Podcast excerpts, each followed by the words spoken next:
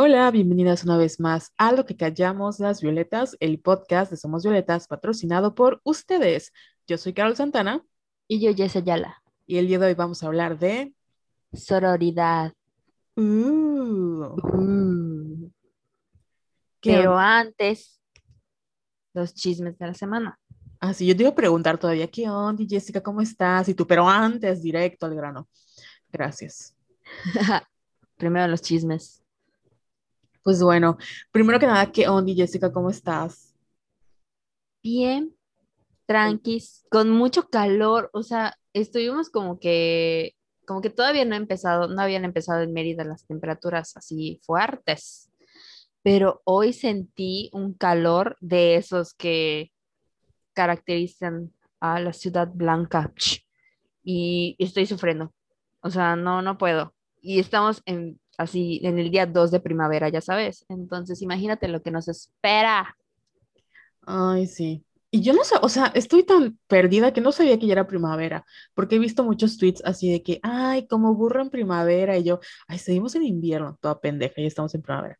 Pero bueno, ya, ya tengo ganas de poner mi piscinita de esas de rueditas, o mi tinac, o sea, ¿cómo se? Las tinas de esos de plástico, Sí, mi sí. cubetita. Oye, si te hacen el paro. Sí, o sea, no manches, es mi sueño, eh, tener como, cuando viva en mi propia casa, tener aunque sea una piletita para que me pueda remojar. Ay, no, es que la humedad aquí está muy cabrona. Para quienes no viven, nunca han eh, visitado Mérida, está de la chingada el calor. Y la humedad que es así como que ah, no estás haciendo nada. Estás sentada así en tu escritorio y estás bañada en sudor. Es horrible, horrible. Oye, no te... Bueno, yo que no tengo aire acondicionado porque soy pobre, pero otras como Carol que tienen prendido su aire todo el día. Ay, no todo el día, porque también soy pobre, no puedo pagar la luz. Ay, pero sí. Oye, ¿no te pasa que hace tanto calor que te da flojera trabajar? Claro. Sí, no te puedes concentrar. Es que te digo, o sea, estoy sentada y creo que la peor hora son como de 2 a 4 de la tarde. Son las peores horas. Así de que no, no me concentro, estoy sudando, estoy de mal humor, tengo mal de puerco. O sea, como que se te combinan varias cosas. Sí, de hecho yo recuerdo que una vez, no, o sea, no recuerdo si, no creo que haya ido a pedir trabajo, pero estaba hablando con unas personas de una oficina y me dijeron, es que nosotros a las, nuestra hora de comida es a las dos y con tal de no salir porque esa hora es mortal, o sea, preferimos comer acá aunque estemos todos apretados y yo, "Mm, te entiendo. Sí, es clásico de las, de las oficinas. Pero bueno, ahora sí, podemos pasar a los chismes. Sí, o sea, tres horas hablando del calor, qué pedo. Ay, pues para que les se desantoje, eh, para que no vengan a Mérida, ay sí, se nos salió mi xenofobia, que no vengan a Mérida, porque hay mucha gente de fuera. No, no es cierto, es cierto. broma, sí, vengan, vengan, vengan y les invitamos una torta de cochinita de 10 Sí. pesos del mercado. Y una cervecita porque este calor, bueno, ni siquiera mi coquita con hielo me lo quita. No mames, sí. Pero muy bien, ¿qué pasa esta semana? Pues, Porque según ah, yo, no había nada. Y, y te mando un WhatsApp así de que, oye, ¿qué pasó en la semana? Porque estoy como que totalmente desconectada. Y tú me dijiste, sí, pasó esto y esto y esto y esto. Lo de Dua Lipa, güey, no lo sabía. O sea, ¿qué le hicieron a mi pobrecita Dua Lipa? Pues la reina de la pandemia, Dua Lipa, la esparcidora de gérmenes, este, mm, bueno, ya saben, choices. La verdad es que ya no puedo juzgar a quien esté viajando en pandemia, honestamente. Pero pues Dua Lipa ha estado viajando y no sé por qué vino a México. eh, creo que es embajadora de alguna marca. Y estaba saliendo, se juntaron sus fans y pues ya ves que hacen como un caminito. O sea, ella iba a su guardaespaldas, le hicieron como canchita para que ella se subiera a su camioneta. Y no sé en qué momento se alocó la gente. Más bien, yo en el video lo pueden buscar en Twitter. Vi a un güey y a una chica. Hay video, no me dijiste. Te dije, ay, perdón. Bueno, ahorita ves el video. Sí. Y se ve cómo se le abalanzan a Dua. Y, No. o sea, el guardia de seguridad como que trata de frenar al, al güey, pero luego como que otra gente, este, como que se mete y no, o sea, no, no la, la quieren como te- taclear, teclear, o sea, Ujú. tirar, pero no lo logran. Solo como que sí la tocan y ella está como que, mm, pues supongo que está en shock y se queda así como, ¿qué pedo? O sea, ¿qué onda? Y se sube a la camioneta y el güey trata de subirse y ya lo para, ¿no? Pero no What? mames, qué susto. Sí, pobrecita.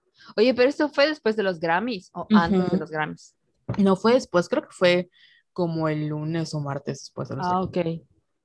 Bueno, o sea, fue esta semana, pero sí. Y, y mucha gente empezó a hacer el hashtag de Dúa, perdónanos CDMX, porque le estaban pidiendo perdón, de que no todos los mexicanos son así. Ah, De mi hecho, sal- vida. salió el meme de, de hoy casi muero, hoy casi me mata un mexicano, que es una imagen fake, pero pues se volvió meme. Y sí, pobre Dúa. Es que no puedo. Y hablando de Dua y que ganó su primer Grammy, ¿quién más ganó Grammys? Obvio, Taylor Swift. Obvio, con Folklore. Igual Harry ganó Grammy, ¿no? Sí, oh, le quiero mucho. Oye, amiga, o sea, yo esa presentación de Harry en los, o o sea, yo me quedé shook porque Harry Styles y One Direction para mí siguen siendo como los mejos de 14 años que mi hermana escuchaba y nunca los vi como, como, como hombres, va, y eso es como que seres humanos siempre si- siguen siendo como chavitos en mi, en mi imaginación. Y cuando vi la presentación de Harry en los Grammy dije, oh my God, Harry, ¿en qué momento creciste? Fíjate que yo me siento rara porque como yo crecí con él, porque yo soy directional, entonces cuando lo veo así como que súper sexy y sensual, porque Harry no es guapo, o sea, yo no lo veo guapo, pero tiene como que este... no Sex cómo- appeal. Ajá, tiene algo que te llama la atención. Y sí me siento rara cuando lo veo así como que, ah, porque, porque, ajá, porque yo igual lo conocí como que de chamaquito, creo que es más chico que yo. O sea, Harry tendrá como 26, algo así. No, tiene como 27, Harry. ¿Cómo ¿No? va a ser? A ver, ahorita lo googleamos.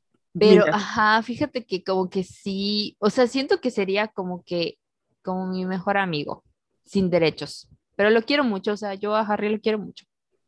Y de verdad, Fine Line salió, me acuerdo que en diciembre de do- 2019. Y para mí, uno de los mejores discos del 2020, junto con Future Nostalgia de Dua Lipa y obviamente todos los que sacó Taylor Swift, que no me acuerdo de sus nombres. Ay, Ellos salvaron, salvaron mi 2020, los quiero mucho. Bueno, Harry Eduardo Estilos, bueno, Enrique Eduardo Estilos nació el 1 de febrero del 94, entonces tiene 27 años. Ahí Sí, es, es más chiquito. Bueno, un año le llevo, pero sí me impactó y dije, "Ah, ¿qué está pasando?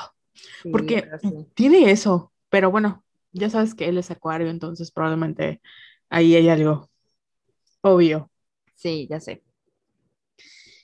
¿Qué más pasó? ¿Qué más pasó después de los Grammys? ¿O Pues quieres comentar algo de Taylor? no, nada que se lo merecía, obviamente, Taylor. Eh, Claro. eh, bueno, ya ves que se vieron Harry y Taylor todo el mundo, oh my God, el reencuentro. Y los memes de Joe esperándola así, bienvenida infiel, ¿cómo estás? Porque se toparon, o sea, creo que platicaron un ratito y ya. Este, pero pues nada, la presentación de Taylor, increíble, tocó August y ah, yo me puse a llorar porque dije, oh Taylor, qué bella eres. Y pues luego de los Grammys, la verdad es que em, como temas de sucesos, o sea, creo que fue antes de los Grammys esta noticia, pero estoy impactada. Sacó Vanity Fair un artículo llamado como, eh, como los escándalos de Armie Hammer, ¿no? Y, y el legado de su familia. Lo pueden leer, está en inglés, no lo he visto en español, pero básicamente habla de eh, todo lo que llevó a Armie Hammer ser Armie Hammer y todo lo que ha hecho su familia, porque pues tienen dinero, estén como de petróleo, o sea, como que dinero de mucho dinero des- desde antes de que Armie Hammer fuera, fuera famoso. Y su familia es un asco, es un desastre, son Sí, horribles, este, pero así, de verdad, muy cuestionables. Entonces, eh, cuando salió el artículo, pues todo como que describía eh, el tema de él, lo tocaba así como de entrevistaron a sus amigos y no lograron contactar a su esposa, pero sus amigos decían así que es muy complicado ver como la caída de Army, porque para ellos es como una persona, como que es humor, ya sabes, Eh, es como que eh, es Army siendo Army, ¿no? Entonces, no saben qué papel tomar, porque pues obviamente sus amigos no creen. Pero esta semana, eh, una chica salió a acusarlo públicamente de violación. La está representando una abogada, hicieron como la, pues la denuncia vía Zoom, porque creo que la como publicaron en los noticieros. La verdad, no les recomiendo que vean el video porque sí está así muy fuerte. Y esta chica tenía 20 años cuando pasó, tiene 24, y pues ya la policía de Los Ángeles ya está como creando un caso en contra de Army las acusaciones, porque obviamente creo que son como cinco mujeres que ya mencionaron todo lo que vivieron con él. Es muy complicado, y creo que la chica de un artículo lo menciona, de que es muy complicado cuando em, sufres violencia en una relación, porque sobre todo el tipo en el que ellas estaban, porque ellas mm, le permitieron, entre comillas, que, entre comillas, abusara de ellas. O sea, en su cabeza ellas como que dieron ese consentimiento, pero en realidad no era consentimiento, sino una, era una coerción. Entonces, mm, eh, una de las chicas entrevistadas contó cómo se tuvo que ir a, o sea, de plano ella se fue como a un centro de rehabilitación, pero para traumas, y no quería saber nada de él, pero vio que pues otras chicas empezaron a hablar, lo que pasó con el Instagram, y ya decidió hablar públicamente. Em, como fuentes cercanas a su esposa dicen que ella, porque ella estaba haciendo cuarentena con los, o sea, el papá de Army, la madrastra de Army, Army y sus hijos, y cuando ya tenían muchos problemas por infidelidades y el comportamiento nefasto de todos, ¿no? Entonces él decide como escaparse de su casa y dejar a sus hijos en medio de pandemia.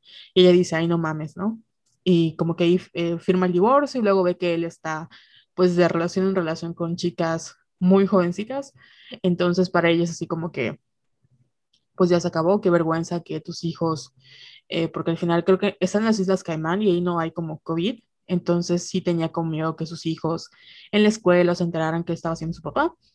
Y al final ella como que nunca había, o sea, siempre, ya, vamos a hablar de la sororidad del día de hoy, ¿no? Entonces ella no fue, como que ella no era muy sorora, que digamos, con algunas mujeres, ¿no? Y siempre como que les echaba la culpa a ellas de que se metían con su esposo, lo cual es entendible por la situación, pero no justificó las palabras que eligió. Que eligió. Entonces, como que nunca había estado... Eh, o sea, tenía, nunca había estado muy involucrada con los fans porque también eran muy nefastos por lo de Call Me Your Name, etc. Entonces, cuando salen estas acusaciones, ella se tomó un tiempo, sale luego hace un post en Instagram donde ella pide respeto y privacidad para ella y sus hijos en, este, en estos tiempos complicados y sí dice que está, em, que le crea a todas las víctimas, que está, va a hacer todo lo posible por ayudarlas. Y fuente cercana a ella que citan en el artículo dicen que para ella es como Ted Bundy, o sea, lo más cercano para ella es como la película de Zac Efron que pueden ver en Netflix, yo no la he visto, pero pues ahí se las dejo, porque todos lo citan como una persona súper encantadora, súper carismática, pero las víctimas de él lo mencionan que, o sea, llega un punto en donde te, o sea, te enamora, te presenta a tus papás, te empieza a contar de sus traumas y dices, pobrecito, y cuando te das cuenta y estás accediendo a hacer cosas que no quieres. Guay, no manches. Oye, ¿y sabes qué? También me llamó la atención que él hacía como que muchos comentarios eh, en entrevistas, así como que muy, eh, no sé cómo explicarlo, muy fuera de lugar. O cuando yo los estaba leyendo como que en el artículo, porque hay una parte, ¿verdad? En la que citan como que varias eh, cosas que ha dicho en entrevistas y así. Y yo decía, ¿es en serio que dijo esto? Obviamente te, te abruma porque cuando ya sabes como que de todo lo que lo han acusado, como que tiene sentido y te das cuenta de que, güey, lo que estaba diciendo no era broma. Sí, de hecho hay una entrevista con, si no me equivoco, es, no sé si es Conan O'Brien o con Stephen, Col Stephen Colbert, porque a mí me gustaba mucho. Army y me veía todas sus entrevistas. Entonces, en una de ellas, creo que en la de Stephen es cuando hacen como una carrera de hacer nudos, porque está mucho eh, into bondage. Pero en la de Conan dice algo así como de que él no puede, como que no puede hacer eso con su esposa, ya sabes, porque la respeta ah, mucho. Sí, sí, sí, sí, sí. Y en ese momento, pues dices, sí, es problemático, ¿no? Pero al final también dices, ay, pues es Armie Hammer, o sea, está pendejo, es humor, o sea, porque él tiene un humor muy, y como que se vendió como este liberal de Hollywood que estaba, bueno, era de una familia de millonarios y siempre criticaba mucho a sus papás porque eran ultra conservadores. Entonces, como que mucha gente le, le agarró cariño y pues luego cuando ves este tipo de comentarios, porque no son los únicos, ha dicho que él, creo que él quiere trabajar con Roman Polanski y es como de, mm, amigo, pero pues ya que sabes todo esto, entiendes que también le valía verga la vida de las mujeres. Sí, sí, es, es, es como que yo no, yo no sabía de esas entrevistas, me enteré por el artículo que me pasaste y sí dije, no mames, o sea, y nadie como que dijo nada nunca de, de que, oye, ¿qué mamá estás diciendo, no? Sí, está fuerte, está fuerte, porque sí está fuerte. Sí, les recomiendo mucho que lean, el, o sea, el artículo está padre porque te habla, no se enfoca en él, sino en lo que lo llevó a hacer eso. Y hay una parte que es así súper, es como del morbo, ¿no? Pero tengo que decirla. El papá de Army tenía como una silla, la que le, él le llamaba como la silla, así como naughty, o sea, como pero la silla de sexo. No entiendo cómo funciona y no quiero entender la lógica, pero básicamente era una silla que tenía un hueco en el asiento y debajo tenía una jaula y había un gancho. No me pregunten para qué, ni cómo funciona, ni lo quiero saber, pero pues toda la gente que trabajaba para él y sabía de esa silla. Em, también otra de las cosas que mencionan que no, o sea, como que pasan desapercibidas, pero una amiga, un saludo para Gaby, me contó que ellos han estado haciendo su dinero de manera ilegal porque también tienen como una estafa de arte, pero así que venden Jackson Pollock, Pollocks eh, que son falsos, ya sabes. Entonces tienen demandas de millones de dólares porque han hecho tratos fraudulentos. Y sus abuelos y bisabuelos, creo que su bisabuelo tiene como, llegó a matar a, a una persona y sus cargos fueron como, em, no sé cómo te quitan los cargos. No sé cómo se llama cuando te quitan los cargos. Mm, ay, ya sé, ya sé, pero no, se me olvidó la palabra. Ajá, le quitaron los cargos porque pues pagó muchísimo dinero y, o sea, así, historias, historias, historias que dices, ok, todo tiene sentido ahora. Y una, o sea, si quieren leer más del chisme de ellos, tiene una tía que escribió un libro llamado como Sobreviviendo a mi como derecho de cuna, donde habla de los abusos que ella sufrió a manos de su papá y todo lo que tiene que ver con esta cultura de gente muy rica que sienten que son dioses y está muy fuerte, la neta. Oye, sí, la tía, qué pedo. Sí, está. Y ella describe muy bien lo que, o sea, en el libro eh, igual pueden encontrar TikTok si les da flojera leer el libro, este, describe lo, como que las orgías y las fiestas. Y si es como de, ¿por qué? ¿Por qué la gente rica es así? Sí, ya sé. Ay, pues adiós, Popó, porque ya valió madres, ¿no? Así es. Army. Bye. Bye, Popó. Bueno, ¿qué más pasó? Eh, también se estrenó el documental, de hecho creo que fue hoy, de Demi Lovato que se llama Dancing with the Devil en YouTube. Ya saben que yo soy Demi Stan porque es mi Problematic Fate. Eh, no se han estrenado todos los episodios, creo que son los primeros dos y se van a ir estrenando cada semana, si no me equivoco.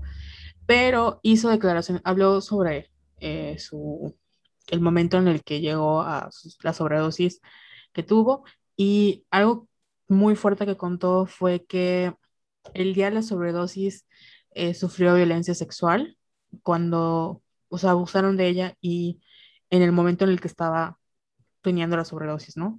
Entonces, una de sus amigas cuando la encontró, pues la vio desnuda y así. Llevaron al, 911, eh, pues ella llegó muy mal al hospital, súper mal, todo el mundo la daba por muerta. Cuando despertó le preguntaron así que, oye, ¿fue consentido? ¿Tuviste relaciones? Y ella dijo que sí, porque no tenía ni idea, solo como un flashazo. Y ya luego, tiempo después, como al mes más o menos, se dio cuenta de que obviamente no estaba en una situación como para dar el consentimiento y pues es algo, que ella comenta que es un trabajo que no es súper fácil como lidiar con ese trauma, que es un proceso.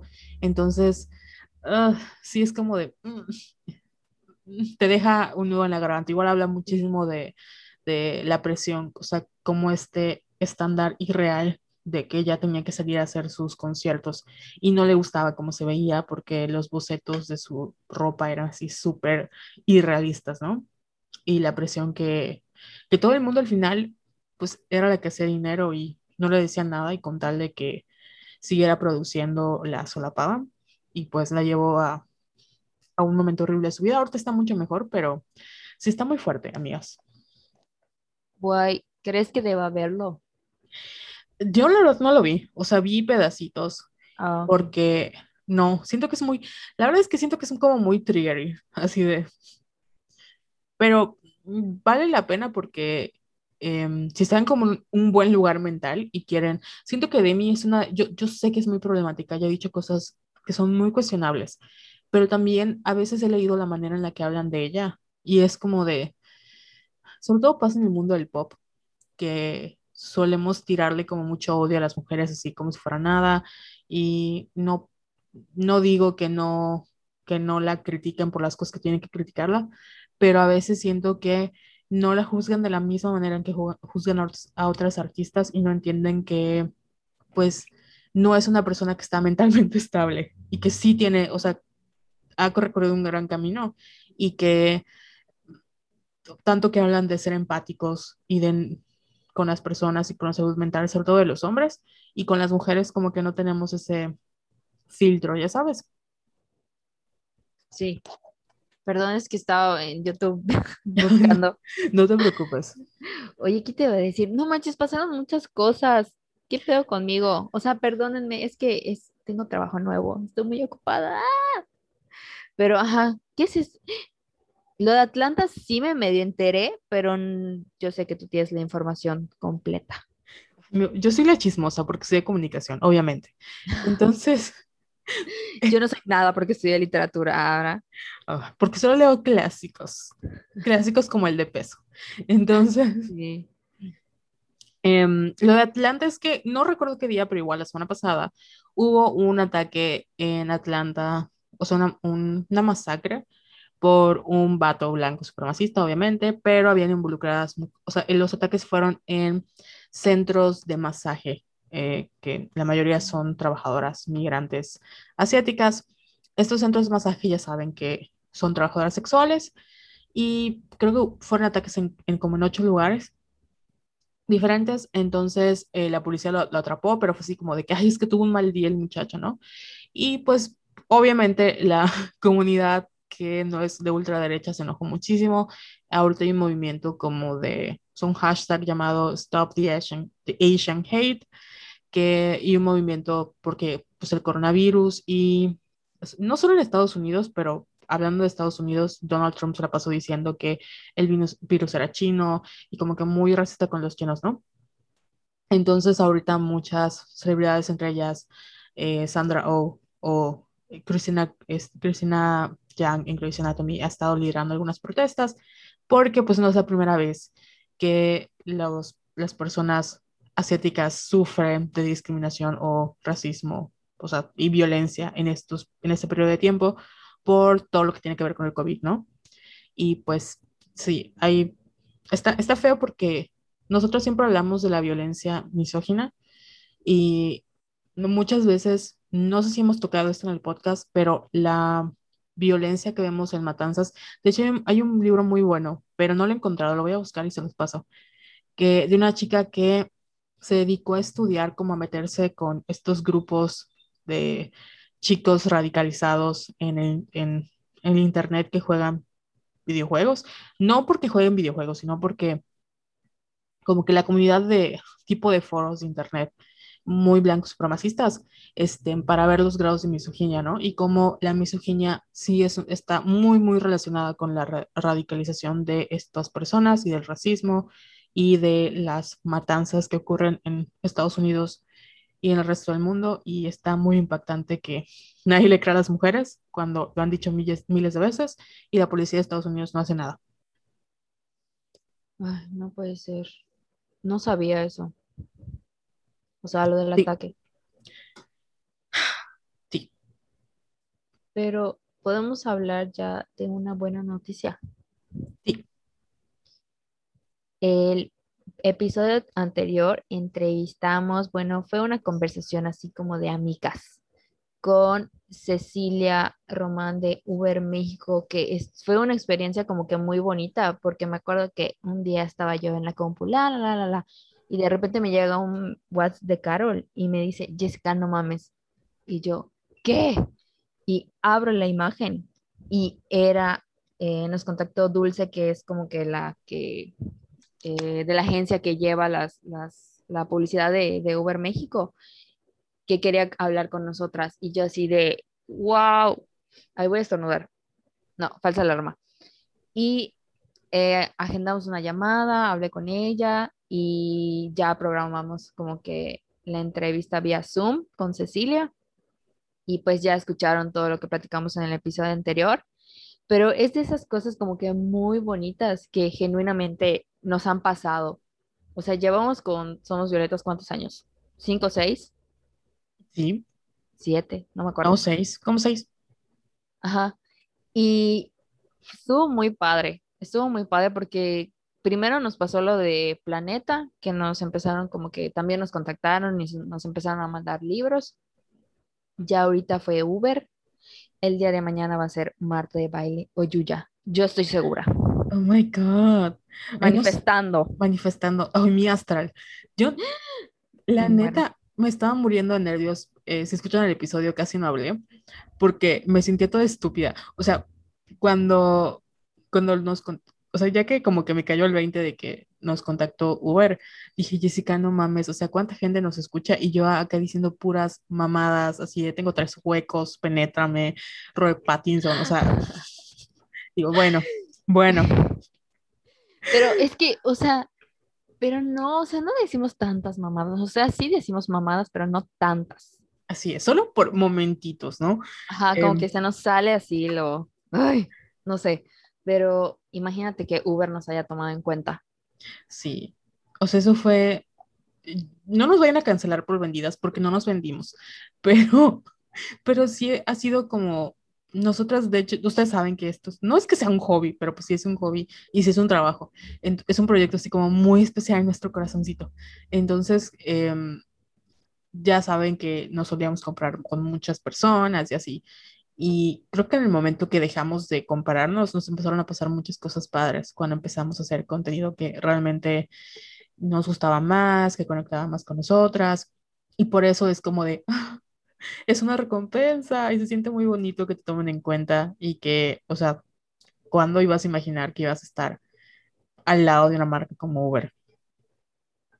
Sí, además, creo que sí, como ya siento que es como la piedra filosofal, así cuando no la quieres, la puedes tener. ¿Qué, no qué mamá acabo de decir? ¿Qué mamá acabo de decir? Pero sí, es algo así, creo que la fama es, es así. Sí. Como, ¿sabes qué me pasó? Ah, bueno, no sé si. No me odien por mi ejemplo estúpido, pero ajá. no sé si entra o debería mencionarlo después, pero tengo que comentar. Em, y puse un tweet sobre eso. To- todo en mi vida, incluida mi astral, indica que el amor va a llegar a mi puerta. La verdad estoy suspicious, pero al mismo tiempo estoy como, "Mm, ¿debería creer o no? Porque, to- o sea, todas las señales de la manifestación están ahí y yo "Mm, no quiero manifestarlo. Entonces me da mucha risa porque esto es cierto y creo que Mía también lo menciona. Cuando más quieres algo, menos va a llegar a tu vida, güey. O sea, menos va a llegar a tu vida. Entonces, en este momento, eh, no deseo ningún millonario que venga a salvarme a mi vida. No deseo millones de dólares que lleguen a mi vida mágicamente o un Ay. abuelo que me herede toda su fortuna. No lo deseo. No deseo la visa a un país primermundista. No deseo nada. eh. Ay, qué tonta eres. Pero sí. No cierto. Si lo deseo, universo, por favor, manifiesta. Lo manifiesto en mi vida. Sácame la pobreza. Ay, pues ojalá sigamos creciendo, sigamos haciendo contenido bonito, sigamos diciendo estupideces y que ustedes nos, nos escuchen, porque aquí estamos para hacerlas felices, ¿verdad? Así es. Hacemos el oso para que ustedes no lo hagan en su vida real. Claro. Bueno, ya, empecemos con... Creo que no hay ninguna noticia más que platicar, ¿verdad? No, creo que no. Ah, bueno, queda una. Este... mm, igual es así como, mm, qué asco, pero bueno, eh, salió un reporte anual en España de los legionarios de Cristo, yo no sabía que hacían esto, y pues dijeron lo que todos ya sabemos, que Marcial Maciel era, junto con otros sacerdotes, era un pedófilo y abusaba, si no me equivoco, son 176, 170 víctimas, de las cuales se le adjudican como a 60 a Marcia Maciel. Y pues esto no sorprende a nadie porque ya lo sabían hace años, pero pues esperamos que, porque creo que de los padres que han sido acusados, este, ya se murieron varios, ¿no? Entonces, esperemos que ya por fin los metan a la cárcel, porque, pues, criminales y violadores, pero bueno. Ay, había un eh, documental de HBO sobre este tema, pero ya se me olvidó, ya tiene años, está muy bueno, pero luego les paso el dato. ¿No es el de Líbranos del Mal? Mm, no me acuerdo. Ese es mm. gringo, pero igual si tienen chance y tienen el estómago, véanlo. La verdad es que yo no se los recomiendo porque está fuerte. Mm, no. No, luego se los pasó, pero se me fue, se me fue por completo el nombre. Pero sí que asco con Marcial Maciel. Lo odio. Pues muy bien, ¿qué te parece si empezamos con el tema del día de hoy? Empecemos. ¡Tin! Cortinilla. Quiero agradecer a mi prima Vivi, Vivian, que me mandó un, porque ella está haciendo su monografía sobre la sororidad y las redes de apoyo entre mujeres. Me pasó un textazo que lo pueden buscar en, en su buscador favorito de internet, que se llama Sororidad, una estrategia en la intervención social para hacer frente a la violencia machista. Cualquier cosa se los pongo allá en el Twitter de Somos Violetas.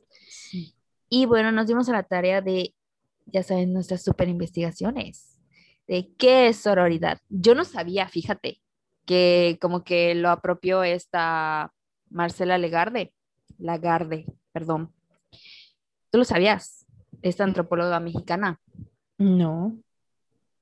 Bueno, el término sororidad proveniente del latín soror, sororis, que refiere a hermana y que es enunciado en lengua francesa como sororité, en italiano como sororita y en inglés como sisterhood, hace referencia a la unión y hermandad entre mujeres que tiene lugar a partir de la concientización y el consecuente consecuente rechazo del rol que las mujeres han tenido que ocupar en el sistema patriarcal. Marcela Lagarde, como una de las máximas teóricas en el tema, la define como la amistad entre las mujeres que son diferentes y que son pares y la plantea como una dimensión ética, política y práctica del feminismo contemporáneo, que implica la construcción de relaciones positivas entre las mujeres y la creación de una alianza existencial y política entre las mismas, pensada para cambiar el mundo y la vida con un sentido de justicia y libertad. Y bueno, eso es la, la sororidad. Oh my God. Creo que, eh, bueno, Mar Marcial, iba a decir Marciela la verdad. Eh, Mar ah, maldito Marcela. Ah, ya sé, ya sé. Estoy pensando. Marcela, Marcela. Marcela.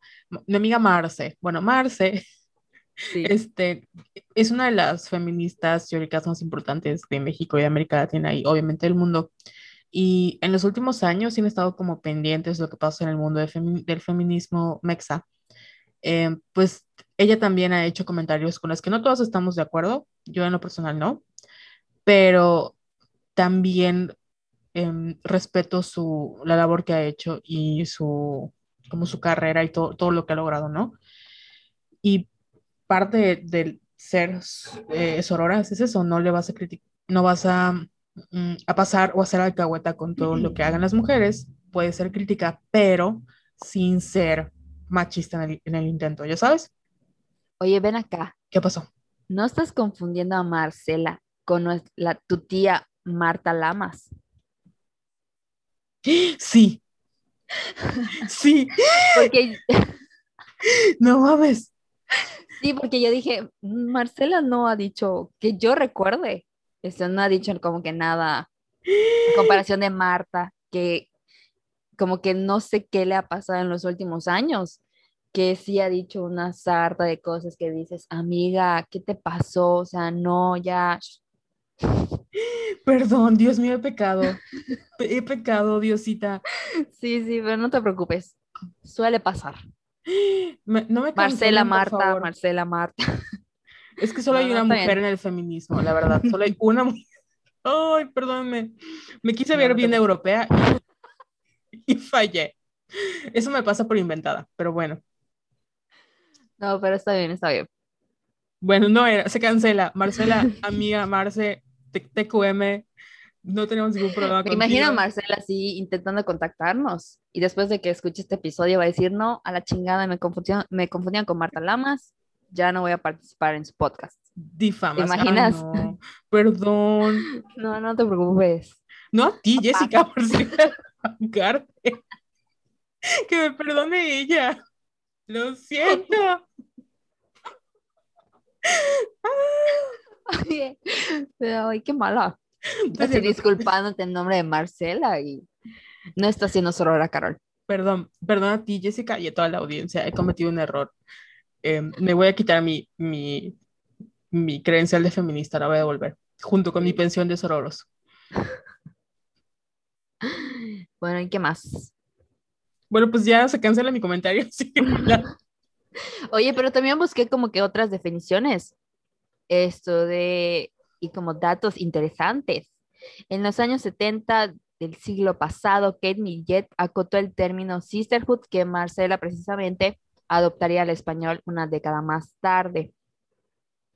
Y también me gustó mucho como que la opinión de Catalina Ruiz Navarro, que dice que es muy importante no confundir la sororidad con un apoyo ciego entre mujeres, porque de, de hecho vamos a hablar de eso más adelante, porque igual hicimos unas preguntas en Twitter. Eh, no, nos llegaron unas preguntas a, a través de Twitter, porque como que siento que, no sé si te ha pasado que típico vato meco, que no sé, no estás de acuerdo con la opinión de una mujer y te salen con su mamá de que, ay, no, pero no que muy sororas, no que todas muy amigas y muy hermanas. Entonces creo que como que confunden de que, bueno, sororidad con que yo tengo que amar literal a todas las mujeres y ser amiga de todas las mujeres y, o sea, cuando no es así, ya sabes. sí. Claro que hay una línea muy, muy delgada, pero no, la sororidad no es como que ser amiga de todas las mujeres, o sea, va mucho más allá. Sí. Y dice la, soror- la sororidad no plantea que tengamos que ser mejores amigas ni que entre todas nos caigamos bien. Es entender que hacemos parte de un sistema que de alguna manera cada una nos tiene jodidas y que nos vamos a aliar para enfrentarlo. Me gusta ese. Sí, yo creo que lo define así como que bastante bien. Y eh, sí, o sea, y también busqué otra definición que dice Marcela. La sororidad es un pacto político de género entre mujeres que, que se reconocen como interlocutoras. No hay jerarquía, sino un reconocimiento de la autoridad de cada una. Ah, está chida esa. Sí, y fíjate que es algo que eh, he notado en, o sea, en lo personal, no, como que no había hecho ese clic en mi cabeza de trabajar desde la oro, o, horizontalidad.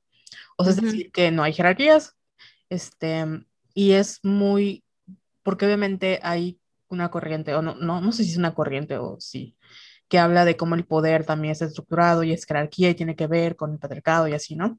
Entonces, el trabajar desde la ho- horizontalidad o la no, el que no haya jerarquías, eh, te permite, pues, disrumpir o romper esas, ay, disrumpir, no sé si eso exista, pero romper con estas eh, como líneas jerárquicas de poder, porque también ya sabemos que hay, o sea, al final de cuentas hay muchos tipos de estructuras y de opresiones, entonces no es lo mismo el cómo yo desde mi posición de jefa puedo ser violenta con una mujer que es mi empleada o que es este mi estudiante, bueno, estudiante o alumna, yo estoy decir estudiante, mi alumna o yo en mi posición como mujer blanca, privilegiada, de dinero, que Sí. no soy, pero pues imagínense que soy Taylor Swift, ¿no? Y puedo pues oprimir a una mujer negra, que de clase trabajadora, o a una eh, latina, de que no, o sea, que no tiene los mismos privilegios que yo. Entonces,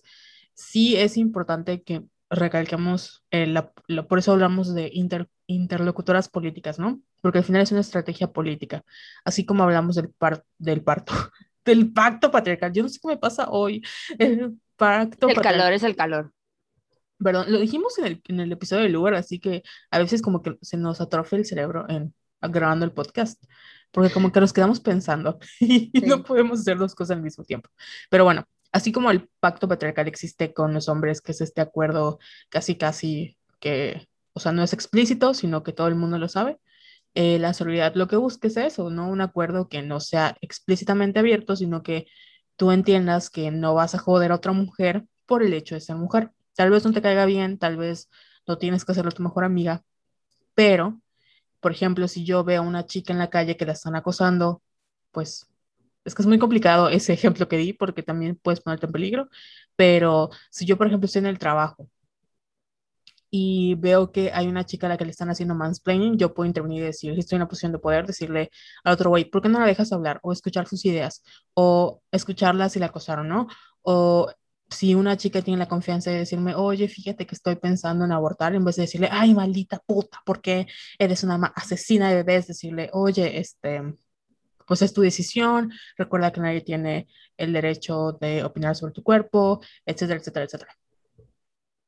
Oye, y aquí tengo ya una última como que cita de Marcela que dice, la cosa no es cómo nos queremos, la clave está en que nos respetemos. Algo difícil porque no estamos educadas en el respeto a las mujeres. Oh God. Porque igual crecimos como que pensando que la otra es nuestra competencia, tanto, o sea, profesional como en el ámbito así de hombres, ya sabes. Entonces, como que sí la hemos eh, tenido un poquito difícil al momento de relacionarnos con otras mujeres. Con el paso de los años, pues ya poco a poco te vas dando cuenta que no, no la, la mujer de al lado es tu enemiga, sino el patriarcado. Pero sí ha sido muy difícil todo este tema de la sororidad, porque nos enseñaron que tenemos que competir entre nosotras cuando no debería de ser así. Sí, y sobre todo porque también cuando te adentras como en el mundo del feminismo y descubres como estos términos, ¿no? Y la mágica her- hermandad feminista, eh, de repente piensas que entonces todas las violencias que te hicieron pasar las mujeres en tu vida, tienes que perdonarlas, ya sabes. Y es como si a mí me hicieron bullying por una morrita que tal vez en su momento pensaba que yo era su competencia por la manera en la que la educaron, bla, bla, bla. Pero me hizo pasar, me hizo mucho daño y mucha, me, me trató muy mal.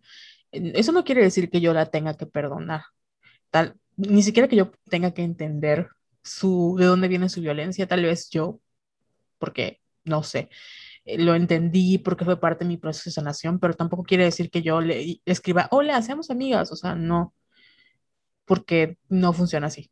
Y creo que el conflicto con la sororidad viene de ahí, ¿no? Como que muchas eh, chicas se cuestionan de por qué tengo que ser amiga con todas las mujeres si hay mujeres que han sido violentas conmigo, si hay mujeres que no son buenas personas, si hay mujeres que no son feministas, si son más machistas que algunos hombres, eh, entre comillas, o sea, ¿por qué no? Si al final eh, no, o sea, yo entiendo que tenemos que respetarnos, la verdad, pero ¿por qué tengo que ser buena onda con ellas si no son buena onda conmigo? Y pues es que no se trata de tampoco perdonar que te pisoteen o dejar que, o sea, como que darle, es que no, no, no, no quiero decir darles permiso porque no es así, pero no se pasa, eh, no, no se trata de eh, ignorar esas conductas por el simple hecho de que eres feminista y que tienes que ser the bigger person, porque no es así. Sí, o sea, no somos santas tampoco.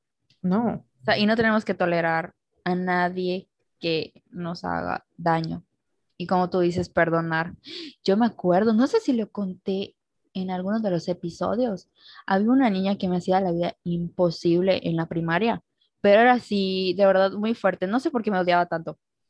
Y me acuerdo que años después me escribió por Facebook. No sé si te lo conté. Sí, lo contaste creo que en, en el episodio de, ay, no recuerdo, pero sí lo contaste. Sí, sí lo conté, ¿verdad? Entonces para mí fue como que muy sorpresivo que me pidiera disculpas de que, oye, pues todo lo que te hice y todo lo que te dije, y ahorita veo que te está yendo muy bien, que no sé qué, que no sé cuándo. O sea, siento que ella como que lo, como que nos comparó porque ella vio que me iba bien y a ella no tanto. Entonces como que ahí dije, guay, qué fuerte. O sea, y ya, o sea, y creo que es como que proceso de cada una. Yo no me pidió disculpas así como tal, pero sí me dijo que se sentía mal por todo lo que me había hecho. Y pues yo, yo, yo decidí como que perdonarla, porque pues fue hace mucho tiempo, estábamos chiquitas y por otras cosas más, ¿no? Entonces creo que eso ya depende de cada una de nosotras.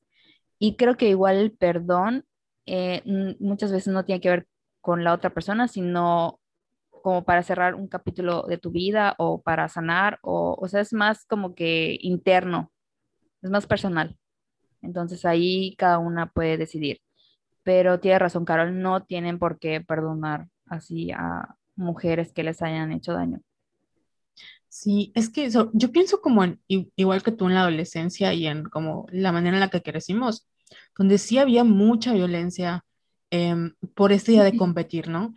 A mí no me tocó la época de Girl Gear Power y todas somos amigas y como ahora si ves cualquier película hecha en el 2020, o no todas, pero cualquier película como que está dirigida hacia las mujeres y tienen mucho eso de feminismo, sororidad y pues cualquier película de los 2000 donde siempre había una mean girl y era como que esta onda de estar peleándose por un hombre y tú eres eh, una plástica y yo soy, no soy la, como otras chicas, yo soy auténtica, ¿no? Entonces como que sí había, muchas violencias involucradas en nuestra, como día a día y por, por eso digo, yo entiendo que de qué lugar vienen, pero eso no quiere cancelar o quiere decir que cancela el hecho de que a mí me lastimaron y lo que me hicieron se quedó conmigo durante años y me ha tomado terapia, me ha tomado procesos muy grandes entenderlos. Y mientras a mí me pesa, estas chicas van por la vida como si nada. Y por eso luego si las veo en las marchas, pues tampoco voy a decir, ah, eres un hipócrita porque entiendo que también está en su proceso. Va a ser muy incómodo para mí porque voy a decir, ¿qué pedo? Si tú nunca fuiste sorora conmigo. Pero eso es proceso de cada quien. Y por eso digo que es muy como complicado también, siento que para nosotras, porque creo que ni siquiera nos enseñan como a respetarnos como seres humanos, en el sentido de que en mi cabeza no puedo entender que soy un ser humano complejo y que pueden caber muchas emociones en mí. O sea, como que el pensar en, eres un sujeto político que tiene derecho a enojarse, a estar feliz, a odiar, incluso a hacer daño, o sea, que lo puedes hacer porque no eres enteramente o buena o mala, eres compleja, es se nos escapa completamente. Guay, sí. Qué profundas. Pero no quiero que como que se confundan. Creo que al final, o sea, lo importante es recordar que creo que todas tenemos, o sea, nos caigamos bien o no, que queremos que mujeres que salen de su casa regresen vivas, que no sufran de violencia, o sea, ajá, ¿no? Sí, es, eso, es que, por ejemplo... Al final, o sea, sí, es que es eso, es eso, sí. O sea, tu bully o mi bully, ¿no? O cualquier otra mujer que haya ejercido violencia con nosotros o no nos caiga bien. O sea, no por eso yo deseo que, ay, que la violen para que aprenda. No. Ajá. Y, y la clave es como esto de alianza política. O sea, es una alianza política entre todas para que podamos derribar el patriarcado porque al final sí entendemos que somos producto del sistema y me choca esta frase de el peor enemigo de una mujer es otra mujer. No es cierto. El peor enemigo de otra mujer, o sea, de una mujer, es el patriarcado. Y hay muchas violencias que eh, nosotros pensamos que son feas porque vienen de mujeres. Y es, ¿cómo es posible que siendo una mujer puedas criticar a otra mujer? Bueno, amiga, porque así crecimos, es el chiste, o sea, ese es, así como nos construyeron, ese es el objetivo del patriarcado, que nosotros estemos en guerra constantemente. Y es muy complicado y tampoco cancela que tú te sientas mal o agredida por esta chica ni que te haya lastimado, porque no lo va a cancelar, pero es parte del sistema. Y tampoco tienes que tolerar que te traten mal al final. Exacto. Me encanta, así como que dimos vueltas, pero sí, vamos a ir como que cerrando. Em, entonces, Carol, ¿cómo podemos fomentar una auténtica o una buena, cómo ser buenas sororas?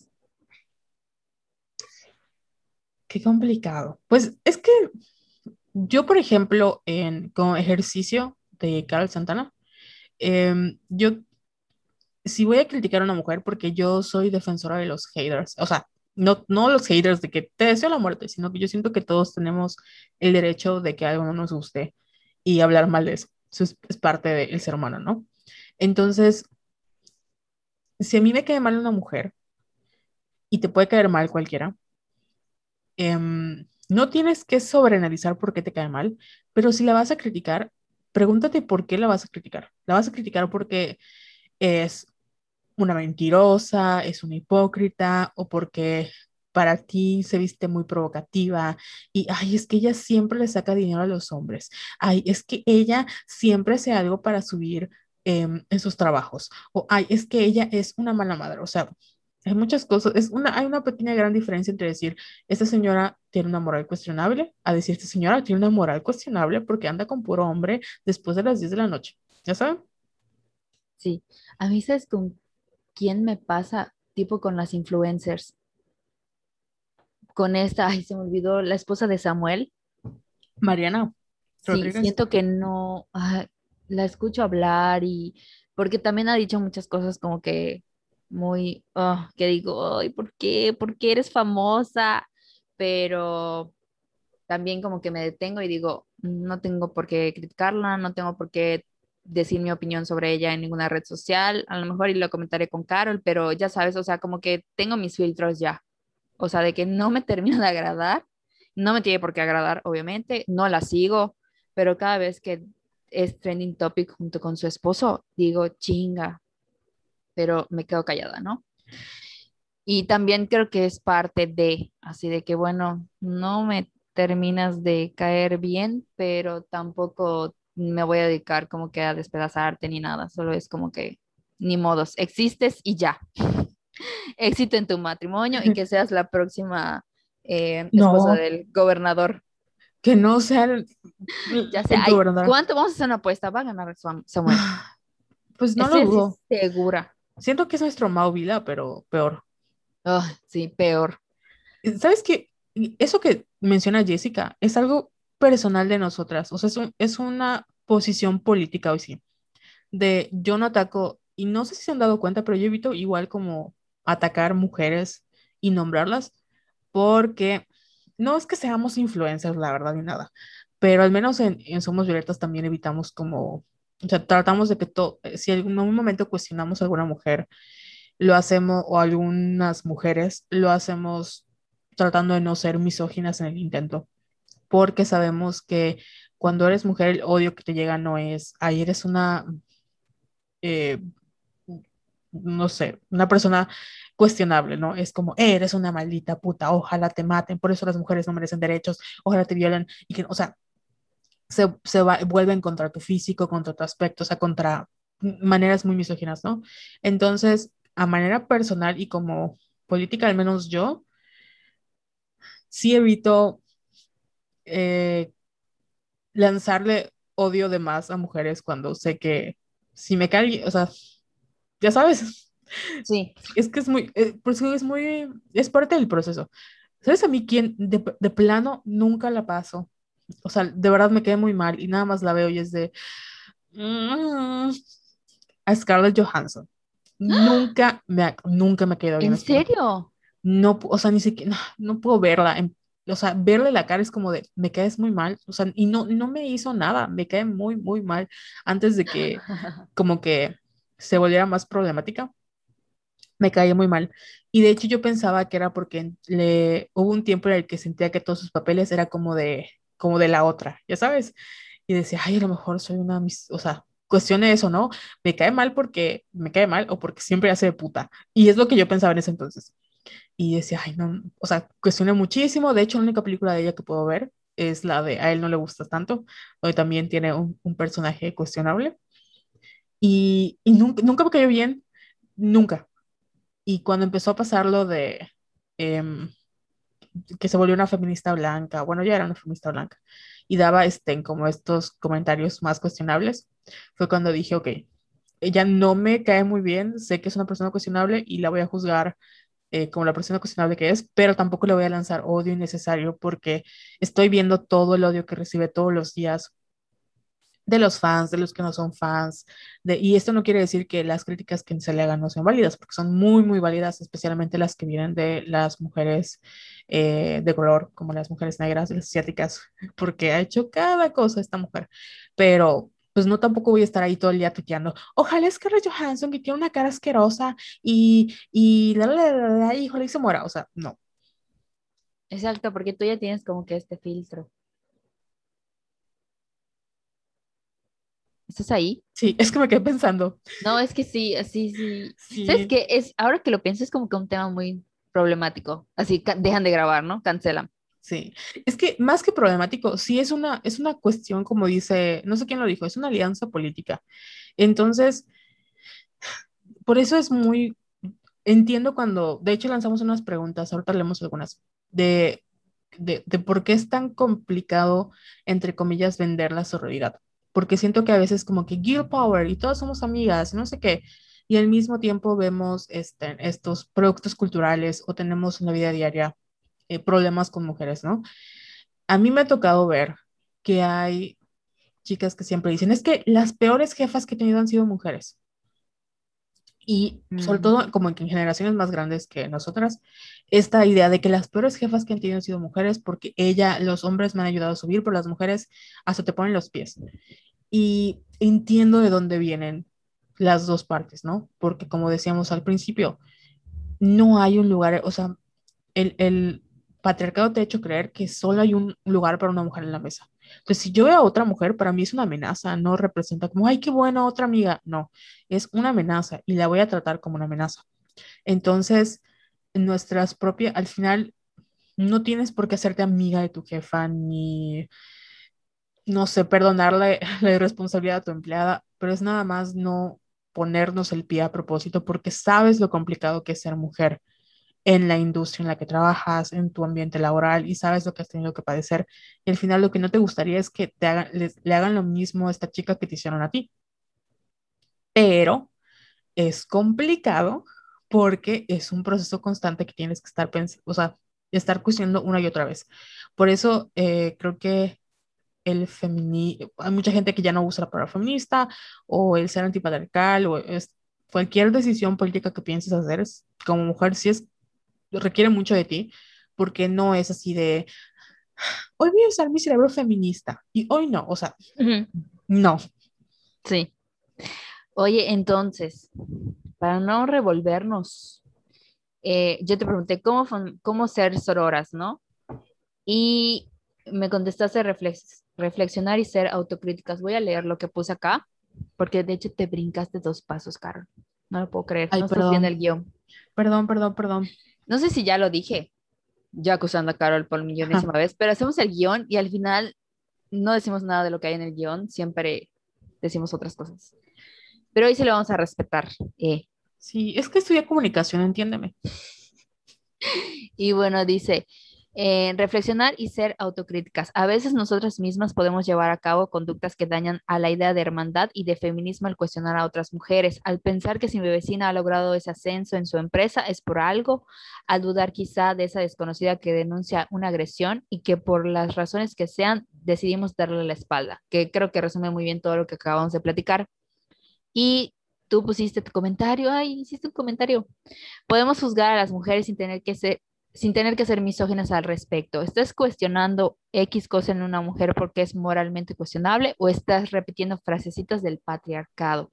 Entonces, todo ese ejercicio de reflexionar y ser autocríticas de, bueno, si me caga esta mujer, ¿por qué me caga, no? Y también tener este filtro de que, o sea, como el ejemplo de que, de que, bueno, Mariana no me termina de agradar, tampoco la tengo que estar siguiendo en redes sociales, ni tengo por qué estar como que hablando mal de ella en Twitter o, o, o así, ¿no? Sí, y si decides eh, hablar mal de Mariana, que sea porque, oye, eres una eh, alcahueta de algo, o sea, eres una ratera, porque creo que es una ratera, o sea, no sé. Sí, he estafado a muchos de sus followers, que yo sepa. Entonces, como que, ok, eres una estafadora, pero no poner, o sea, no juzgarla desde la perspectiva de que, ay, es que eres una casa fortunas, eres o, sea, solo eres una cara bonita, la verdad, porque al final son estos frasistas del patriarcado que pues no. Y tienen más, o sea, en ese aspecto sí tienen más que ver con lo que nos han enseñado como mujeres, que pues a juzgar a otras mujeres, pero también, o sea, no quiere decir que si tú decides como, ok, voy a ser sorora con las mujeres en mi vida, estoy, están libres de ser juzgadas y criticadas. La cosa es que no las vas a juzgar bajo los lentes del patriarcado, sino que las vas a juzgar como juzgarías a un hombre, o, como, o sea, con los lentes de es un ser político humano que tiene derecho a equivocarse, o sea, y a vivir una vida normal. O sea, no, no voy a juzgar a Mariana Rodríguez porque, eh, no sé, tuvo 20 novios, pero la voy a juzgar porque estafó a sus seguidores. Claro, sí, ya entendí, ya entendí el punto. Entonces, eh, otra cosa que podemos hacer para ser como que sororas es crear vínculos como que genuinos, que tiene mucho que ver con lo que hablamos al principio de que, o sea, friendly reminder no es a huevo que todas nos caiga bien y no tenemos que ser amigas para cuidarnos entre todas. O sea, como el ejemplo que hice hace ratito de que, por ejemplo, no sé, si yo estoy en la calle y veo a una mujer en peligro, a lo mejor y no la voy a ir a salvar porque yo también me voy a eh, poner en peligro porque, hello, vivimos en México, pero no lo sé, puedo gritar, puedo eh, hacer una llamada al 911, puedo buscar ayuda, o sea, ese tipo de cosas, ¿no? Creo que a eso nos referimos. O sea, y no tenemos que forzar relaciones con otras mujeres. Creo que eso es clave porque a mí me ha pasado de que, o sea, cuando empiezo a conocer como que a una mujer, digo, de aquí soy, aquí sí me voy a llevar bien, o sea, porque siento como que la energía y la vibra. ¿Y te acuerdas que te lo conté? Me ha pasado así con mi ginecóloga, me ha pasado con, con mi psicóloga, o sea, que me siento como que desde la primera interacción como que me siento así como que bien recibida, o sea, no sé, es cosa como que de energía. Y cuando siento que no, pues no. O sea, no voy a forzar porque, ay, sí, soy feminista y todas tenemos que ser amigas. No, porque no es así. Entonces creo que es muy importante tener como que estos vínculos genuinos con otras mujeres. Sí, y de verdad, o sea, creo que es más válido decir, la verdad es que no quiero ser tu amiga, a, a mantener un vínculo que no es genuino y al final si puedas hacer sentir mal a una persona. Obviamente no te estoy diciendo que le digas, no quiero ser tu amiga a la primera persona que se te acerque, ¿no? Pero sí, eh, pues no está, también volverte esta persona un poquito manipuladora que eh, acaba pues haciéndole creer a las demás personas que son todas amigas, cuando en el fondo no, porque no tienes que ser amigable con todos si no te caen bien. Creo que ese es un problema que también muchos de nosotros tenemos, que no sabemos decir no. Y no estoy justificando cuando nos, o sea, cuando abusan de nosotras o cuando nos pasa algo. Es que hay situaciones en donde con, o sea, nos da tanto miedo la confrontación que decimos, ok, ¿no? Y aceptamos hacer cosas que no queremos hacer o a, no sé, tal vez no es para ti ir a una fiesta, no es como parte de tu, de tu energía, no quieres hacerlo, pero acabas ahí, ¿no? Y tal vez no te gusta tomar, pero como todo el mundo lo hace y quieres encajar, acabas haciéndolo, ¿no? Y hay situaciones en donde hay chicas con las que no conectas porque opinan muy diferente o tienen comentarios que de plano no te gustan, pero pues con tal de no caerles mal o con tal de que no te digan, ay, es que eres una, una mamona o pesada, acabas accediendo a tener una relación con ella, o sea, como mantener esa amistad cuando no quieres tenerla y está bien. Así es. Entonces pasamos al siguiente punto que dice eh, ¿Cómo podemos ser sororas? Pues haciendo trabajo interno, emocional, porque todo va de lo personal a colectivo. De lo personal a lo colectivo, sí. Siento que se me traba mi lengua. De hecho, está lejos. Estoy viendo mi taza de agua, que está súper lejos, pero me da flojera levantarme. Pero bueno, la sororidad es una revolución que va de adentro hacia afuera. Primero tomando conciencia de lo que una es, de lo que merece y de lo que no está consiguiendo en una sociedad que lamentablemente sigue siendo marcadamente patriarcal. Más tarde, esa conciencia debe impregnarse en cada mujer que nos encontramos en nuestro día a día, apoyándola, visualizándola y reparando la feminidad astillada. Ay, está muy bonito eso. No sé de dónde lo saqué. Y si Jessica, tú lo escribiste. No, obvio no. Esto de. yo creo en ti. Bueno, sigue. Y reparando la feminidad astillada con el objetivo de empoderarnos mutuamente. Ay, es que creo que eso nos ha pasado como que en que hemos conocido como que otras feministas, eh, que al final es como que sin que ellas no los pidan o, o sea, como que te nace del corazón, no sé, como que compartir su trabajo, por ejemplo. Eh, o recomendarla así de que, oye, ¿sabes qué? Esto de, me gusta cómo trabaja esta chica, te la recomiendo, ¿no? O sea, no sé, ese tipo de cosas que parecen muy bobas, pero al final es como, ajá, o sea, estamos como que creando alianzas y cosas así. Sí, porque como dice el mini textito, es entender que vivimos en un sistema que estamos en desventaja constantemente, o sea, las mujeres nunca vamos a ganar. Y pues si tú estás en una situación, por ejemplo, yo ahorita saben que no tengo trabajo, pero tengo varias amigas que siempre es como de, recomendé a fulanita. Sabes que eso te iba a decir, pero no sabía si lo podía decir. Sí, un saludo a, las personas que me han recomendado porque son dos. No quiero decir el nombre para que no se me salen, pero em, para mí eso ha sido como ¡ah! llorando, porque ha sido muy importante. Eh, al final no es si me quedo o no en el trabajo, es no puedo creer que alguien, o sea, me ha dado esa oportunidad a mí, ¿no? Cuando hay tantas mujeres en su vida. Entonces, es eso, es entender que, pues vivimos si yo tengo la oportunidad de ayudarte, pues, ¿por qué no lo habría de hacer? A mí me, gusta, me hubiese gustado que alguien más lo hiciera. Y está muy padre cuando, si tienes una, una posición de poder y logras darle la oportunidad a una mujer para que también, pues, esté un poquito más cerca de su éxito, es muchísimo más valioso que cualquier otra cosa. Sí, y de hecho te iba a comentar, o sea, ¿por qué te recomendaron? Porque tienes como que un vínculo genuino con ellas y porque son amigas. O sea, y porque eres buena también, o sea, y ellas lo deben de ver porque por algo te recomendaron, no solo porque eres su amiga. Llorando, como cuando nos recomiendan. Ajá, o sea, es que son ese tipo de mini acciones que sí ayudan mucho. Sí, por eso decimos que las amigas salvan vidas. Ay, sí. Eh, ¿Te parece si pasamos al último punto? O sea, solo hice cuatro, qué oso. Sí, el, más punto número. el último paso que pusimos para no ser, para ser eh, sororas, auténticas sororas, es no ser transfóbicas. Y puse.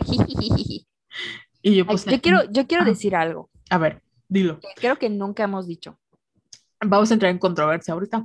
Porque mm, Mm, hemos sido como que muy cuidadosas siempre de todo lo que tuiteamos y todo lo que posteamos. De hecho, saben que casi no sacamos contenido. O sea, bueno, en Twitter sí, porque Carol está ahí todo el tiempo. Pero nos ha pasado que nos mencionan con otros colectivos, que ya se imaginarán de quién estoy hablando, porque estamos hablando de la transfobia. Entonces, como que nos mencionan eh, junto a otros colectivos y nosotras no damos FAB ni retuiteamos, aunque sea información importante, porque pues no. Sí, y cuando, o sea, sí retuiteamos la información, pero no con el nombre. O sea, nos vamos directo al tweet. A menos que, por ejemplo, si nos citan en un tweet, con otros colectivos con los que... Con los que no coincidimos. Ajá, ideológicamente no lo hacemos, nos vamos directamente al tweet, por ejemplo, em, si estamos buscando a una chica o hay información importante, retuiteamos directamente el tweet donde solicitan y no en el citar. Y si pues no nos queda de otra, si lo hacemos, pero no lo hacemos porque estemos de acuerdo con ellas. Sí, es que es muy difícil porque yo lo he platicado con Carol y cada vez que veo que nos mencionan eh, junto a estos colectivos con los que no coincidimos, digo, ay, ¿qué hacemos? Porque sí es como que tomar una postura, o sea, puede parecer algo muy tonto, pero desde el momento en el que te etiquetan a su lado es como que, y a veces lo han hecho personas que nos siguen en Twitter, o sea, o que, o sea, que nos escuchan, que nos ubican, que todo, entonces sí es muy difícil porque dices, chinga, yo te quiero ayudar porque por algo me estás eh, etiquetando para que yo comparte esa información, pero chinga, o sea, no lo hagas junto a estas personas. Ajá. O sea, nada más lo quería mencionar porque sí es un tema como que muy complejo para nosotras porque como que todavía mm, como que no le agarramos el pedo, ¿no? O sea, sí nos ha sacado mucho de onda. Sí, y es eso el, como parte de lo que platicábamos del proceso de todos los días, de que em, al final, o sea, nos importa más compartir la información que con quién nos etiquetan, pero por eso tratamos de irnos directamente a la fuente original y de tratar de, ya ni siquiera como, pues que nos asocien junto con, con ellas o con, con los colectivos. Bueno, es que normalmente ustedes saben de quién estamos hablando, pero ¿saben por qué no decimos el nombre? Porque... Es que no. Dila, dila, dila. Pues es que básicamente es evitarnos problemas. Sí, y más que, ajá, es que y creo que ellas no son muy sororas, honestamente, porque sí. sí. hemos visto que cuando se ensañan con alguien, lo hacen así muy uh -huh. fuerte y mandan a toda su sí. gente a atacar. Y la verdad es que una vez me acuerdo que yo le dije a Carol que yo les tenía como que mucho miedo porque meterte con ellas es como que un desgaste emocional muy fuerte. Entonces dije, no, no, no, no, no. Y de nuevo, o sea, no es eh, lo que decíamos, o sea, no, no queremos que vayan y les digan, ah, porque no. Se les van a criticar que sea por sus cuestionamientos políticos, no porque son mujeres, porque también, uh -huh. pero sí, es eso y más que si les tenemos miedo, no, no, no tenemos la capacidad mental para meternos en problemas ahorita. Y, ¿sabes qué? Es chisme, pero nos seguían y nos dejaron de seguir. Sí, me acuerdo que me dijiste. Uh -huh. Porque supongo que se habrán dado cuenta igual que no, porque que no nos... había interacción de nuestra parte con ellas. Y porque de verdad nos pasó, o sea, ustedes saben que somos Violetas en un espacio, eh, pues, in, in, intrusivo, inclusivo.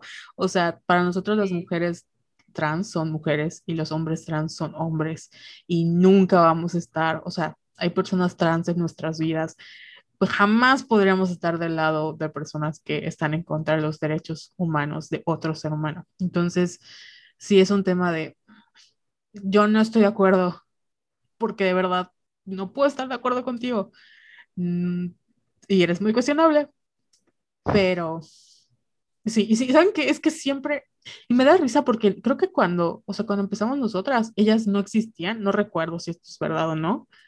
Y es verdad. Es verdad, ¿no? Y de repente las vimos crecer. Y todo estaba muy tranquilo hasta que pasó como que se destaparon la transfobia. Y fue así de, oh no, what is going on? Y pues ustedes ya saben la historia eh, que ha pasado, eh, por eso pues nos mantenemos así muy al margen, porque no estamos de acuerdo. Y Sí, nunca... literal, nunca hemos tenido problemas con nadie. No, solo con el gobierno de... bueno, ni siquiera con el gobierno meridano, pero este... O sea, sí hemos sido como que muy cuidadosas y muy así, muy propias. Y, mm. y además estamos muy ocupadas, hemos estado muy ocupadas con todos nuestros pedos mentales, entonces sí. con eso tenemos más que suficiente. Oye, la neta es que, o sea, ya ni siquiera es como que no me voy a agarrar a un enemigo porque, güey, sí, o sea, imagínate que no, no tengo paciencia entre mis delirios de que voy a atrapar a un coreano que venga a Mérida y se va a casar conmigo, va a dejar sus millones, y mi depresión de las 5 de la tarde, como para meterme a el miedo de que, ay, me van a doxear o me van a quemar o no sé.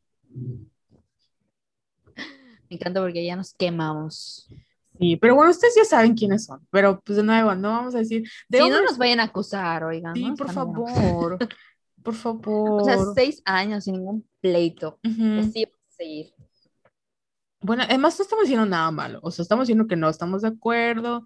Y, y... no dije nombres, ya dirá, no Así dije es. nombres. No es, nosotras no tenemos esos mismos intereses pol este, políticos porque creemos en el derecho de los seres humanos a vivir su mejor vida eh, y a los derechos humanos básicos. Entonces, nada más. Y pues ya saben que todo lo hacemos desde nuestras redes y nuestra casita, no ganamos ni un peso. Bueno, los que nos aportan en Patreon, muchas gracias. Y, y ya.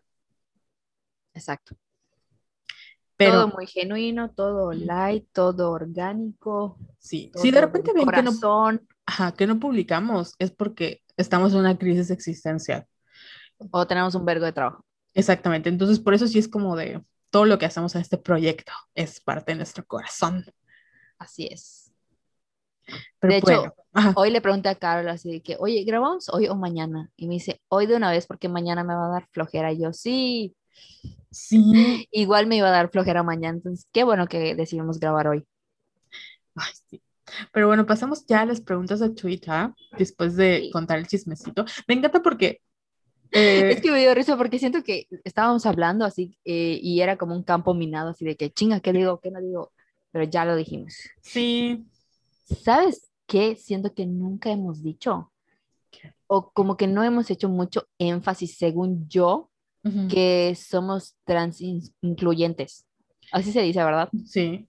Pero Siento bueno, que casi no lo hemos dicho. Según yo es porque, bueno, en nuestros, tan sí hemos hecho como post y retuiteado, pero pues podemos hacerlo más, no hay problema. Este, ¿saben qué pasa con, con lo que no... Le voy a decir a la becaria.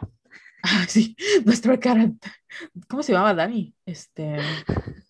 No, no, no esa, o sea, no, no Dani, nuestra amiga Dani, sino teníamos sé. una cara llamada Dani. Este, no, un saludo a la otra Dani, por cierto. Dani no. Olivares. Este, ándale. Eh, no hemos ni siquiera podido hacer como un episodio sobre, sobre ser trans o algo así, porque obviamente Jessica y yo no somos trans, somos cisgénero, entonces no podemos hablar de temas que nos corresponde y no hemos podido eh, localizar a la gente con las que nos gustaría hablar el tema porque es un tema que no nos corresponde a nosotras y tampoco es así como de vamos a darle voz, no, la comunidad trans tiene voz. Entonces sí ha sido como complicado. Sí, es cierto, tienes razón. Ya me acordé. Sí, sí, sí, tienes Pero- toda la razón, porque lo hablamos así de que no, pues es que no tiene caso que hagamos. O sea, no es como que no nos corresponde hablar. Tienes toda la razón. Pero sí queremos traer una invitada para que nos hable desde... Igual, pero es que, de nuevo, o sea, también es como de explotar... eh, Bueno, no me corresponde hablar de esto, entonces eh, sí queremos traer como una invitada que nos cuente eh, su experiencia, pero tampoco así como de- desde el lado morboso. Entonces sí es algo complicado. Em, si en algún momento... Entonces mejor no lo hacemos.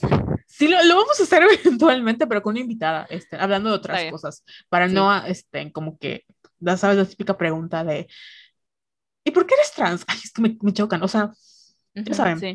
como que preguntas que no tengan, que, que hagan sentir a la invitada como que es una invitada de verdad no un ser humano y no que tiene que estar explicando por qué es trans todo el tiempo, ¿no? Entonces, Sí. no me cancelen, please. Pero bueno, pasamos a... Y pensé que ibas a decir, ¿sabes de que nunca hemos hablado de nuestras... Nunca hemos dicho nombres de, de nuestros trabajos y yo te iba a decir, Jessica, no lo hagas. Ah, eso también.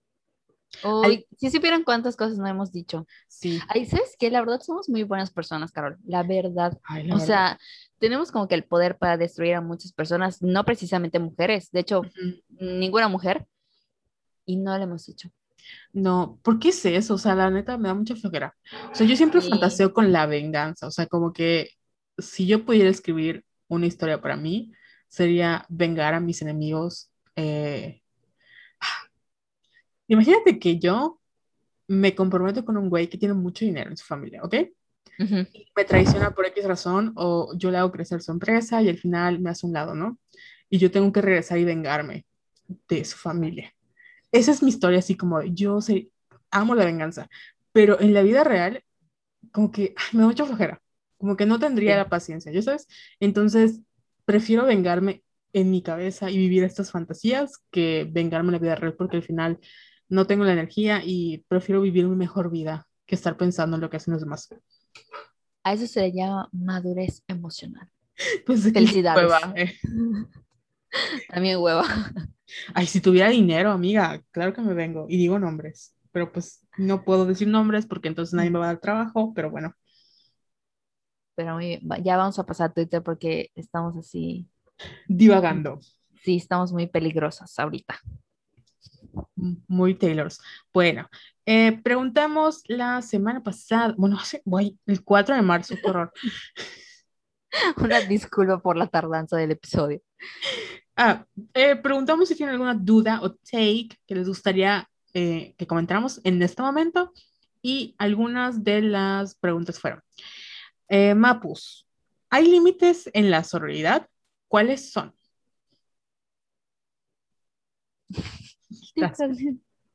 Así la ardillita. Pues creo que ya lo mencionamos, o sea, podemos como que no permitir que alguien nos, que una otra mujer nos pisotee, ya desde, ya sea desde como que una posición de poder o no.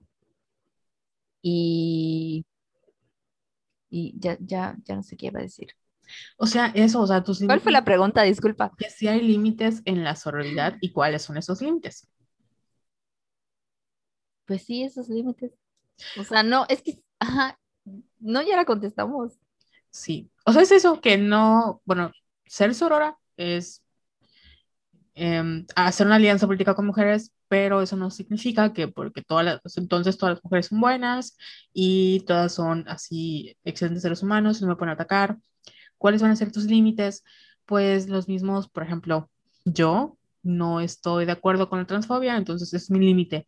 No voy a formar parte de un colectivo que es transfóbico, ¿no? Ok, ok. O yo ah. estoy en contra, por ejemplo, yo en lo personal, para mí ni siquiera mi papá me grita. Entonces, si viene una morra que yo considero que es muy agresiva y que me trata así, yo no voy a querer ser amiga de esa persona y no tengo por qué estar tolerando ese tipo de comportamiento conmigo. Quiere decir que yo le deseo lo peor y que yo voy a constantemente atacarla o que en el caso de que pues a ella le pase algo, la voy a apoyar, pero eso no quiere decir que cuando ella se ponga en sus comportamientos agresivos, yo tengo por qué soportarla porque voy a ser sorora. O sea, no. Tienes toda la razón. Sí. Ok, siguiente pregunta. Y yo, sí. De Rebeca. ¿Debo ser sorora con todas? ¿Cómo mejorar mis relaciones con mujeres que no creen en el feminismo? La primera creo que ya la contestamos. La segunda creo que igual como que poniendo sanos límites, como acabas de mencionar, porque creo que es la única manera. Tampoco eh, creo que es muy importante que no, o sea, recordar que no tenemos por qué educar a otras mujeres sobre el feminismo, o sea, en realidad a nadie. Entonces creo que bastaría con que pongas como que tus sanos límites, así de que, bueno, ok, no pensamos igual y si me empiezas a atacar porque yo sí soy feminista, pues bye, ¿no? Porque tampoco tengo por qué aguantarte. Sí, ¿sabes? Sobre todo esas como feministas, que, ¿cómo se llaman? Eh, pro vida, entre comillas. O sea... Ay, sí, qué feo. Es como de, a mí eso no existe, pero está bien, o sea, tú crees en el empoderamiento femenino y crees al mismo tiempo en violentar a las mujeres. Entonces, es como de, no te deseo el mal y sé que si en algún momento llega a pasar algo, yo voy a cuidar que no te revictimicen, eh, a darte mi apoyo político, pero no quiere decir que yo voy a estar ahí detrás de ti diciendo, sí, ah, vivan los fetos, o sea, no. vivan los fetos. Ok, siguiente pregunta. Eh, de Sofía. Eh, ¿Hasta dónde podemos justificar abusos de mujeres que aún no se han deconstruido?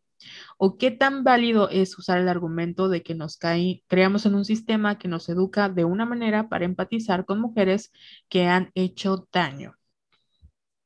Guay. Bueno, para empezar, creo que no debemos de justificar ningún abuso. Nunca. Sí. Em, o sea, aunque es que no es pretexto de que el hecho de que no se hayan deconstruido. O sea, un abuso es un abuso y no, o sea, simplemente no hay que justificarlo, ni tolerarlo, ni sufrirlo. Y, ajá, sí, comentar. Eh, que, o sea, es muy diferente. Yo puedo entender de dónde viene. Por ejemplo, lo que decíamos, ¿no? O sea, entiendo de que a ti te crecieron de esta manera y entiendo que, em, pues, te enseñaron a que eso era lo normal, ya sabes pero eso no va a cancelar el que tú me hayas hecho sufrir, ni va a cancelar el que, o sea, tal vez para ti es una justificación y tal vez en mi proceso yo lo pueda decidir como justificación, pero eso no cancela el hecho de que me haya dolido y que me hayas violentado. Y igual si quiero, no lo perdono. Si quiero, no lo justifico. Y si quiero, mm, como dice Taylor Swift, no tienes que olvidar ni perdonar como para move on, ¿ya sabes? O sea, mm, porque es tu proceso. Entonces, eh, tampoco soy experta en las relaciones entre mujeres románticas y sé que hay muchos casos porque nos lo han platicado a veces y nos llegan comentarios de que hay mucha violencia entre, no puede haber violencia de pareja entre mujeres entre mujeres y es igual complicado por el tema de la soledad y eso. Pero la cosa es que tú no vas a, o sea, una cosa es eh, diferente el justificar de, oye, fíjate que yo crecí en un ambiente donde me enseñaron que todas las mujeres son eh, prostitutas por naturaleza, ¿no? Entonces yo a todas las mujeres voy a tratar como putas, ¿no? Y cuando ibas en la escuela y llevabas tus faldas cortas, yo inventé un chisme de que tú dormías en media escuela y, y eso te cambió a ti, te dañó la vida. Es muy diferente eh, a entender, ok, sé de dónde viene eso, a decir, ay, te voy a perdonar porque soy sorora. Yo creo que mm, no. Sí. Siguiente pregunta. De Michelle. Yo iba a leer Michi, pero es Michelle. Ok, diferencia entre ser sorora y ser pendeja. Dejar de lado mi integridad física y o emocional. Mm, no entendí. O sea, entre ser sorora y ser pendeja. Es que siempre decimos, no somos sororas, o sea, somos sororas, no pendejas. Y creo que es que esto, ¿sabes por qué me suena mucho como a, la secundaria? Tal vez porque yo lo viví. Yo soy acuario, eh. entonces para mí las relaciones entre amigos son muy importantes. Para mí la amistad es así, lo máximo, ¿no? Pero a veces siento que por ser buena onda o ser amiga o tratar igual de entender y ser empática con los demás, en este caso aplicamos la sororidad, a veces pues permito cosas que realmente no quiero permitir, porque pienso, pobrecita, pobrecito, ¿no? Pero hablando de las mujeres, eh, una cosa es que tú no le desees a la muerte a una mujer y que no le desees el mal, o, es que está complicado decirle el mal, o sea, es muy, muy diferente que tú eh, en el caso de que yo se genere esta alianza política, ¿no? Por ejemplo, con, con, supongamos que Jessica no es mi amiga y el día de mañana, eh, no sé, le pasa algo a Jessica. Espero que, ay, toco madera, no, ¿por qué usas ese ejemplo? Pero bueno, el día de mañana Jessica en el trabajo tiene como muchas trabas, ¿no? Y vivo en, un ambiente laboral así muy tóxico y yo trabajo igual en la industria, o sea, supongo que Jessica cuenta su, su verdad en Facebook, ¿no? Em, y yo pues puedo compartir ese post y decir, oye Jessica, yo te creo porque trabajo en la misma industria y estoy de acuerdo con que tiene que haber un cambio entre la industria y las mujeres porque vivimos en una industria muy machista. Em, eso es como la alianza política que en un ejemplo muy burdo, a muy diferente es que, por ejemplo, y lo hemos observado, que Jessica haga ese mismo comentario, pero... Ay, siento que ya me perdí. Sí, es que sabes que estaba leyendo las preguntas y siento, bueno, en general creo como que todo el episodio está así como que medio extraño, pero espero que nos hayan entendido con, con, o sea, creo que es que todo tiene que ver, creo que con sanos límites, que siempre hemos hablado en los episodios sobre sanos límites y sobre eh, tener como que estas eh, conexiones genuinas.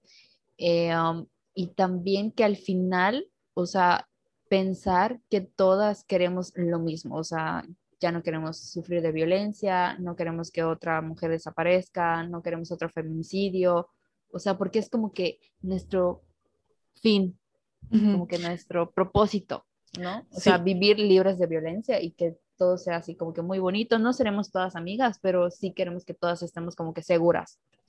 Exacto, ya recuerdo el punto. Eh, con el tema del ejemplo de que trabajamos en la misma industria, o sea, si yo no, incluso si le conociera o no la conociera, el, el, como establecer esa alianza política a, por ejemplo, yo ubico a Jessica eh, y en algún momento tal a lo mejor tuve una relación complicada con ella en la escuela o no sé, nuestra, es que también pasa como en la amistad, por ejemplo, que tú, no sé, me, como que me hagas algo, ¿no? Que seas poco empática conmigo, que me hagas un comentario o no sé, que me lastime realmente y yo diga, no, pues es que tengo que ser amiga tuya porque pues somos amigas, tengo que perdonarte eso, no.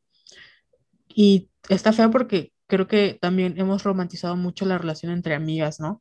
Y a veces nos cuesta entender que en todas las relaciones no importa quién sea, no importa que sea el amor de tu vida, no importa que sea tu amiga del alma, no importa quién sea, em, no tienes por qué soportar que otra persona cruce tus límites, porque tú pusiste los límites ahí y eso no significa que una persona no, eh, no los cruce, o sea, ellos lo pueden cruzar porque el problema lo tienen ellos, ellos te van a lastimar, no tú vas a buscar que te lastimen, ya sabes.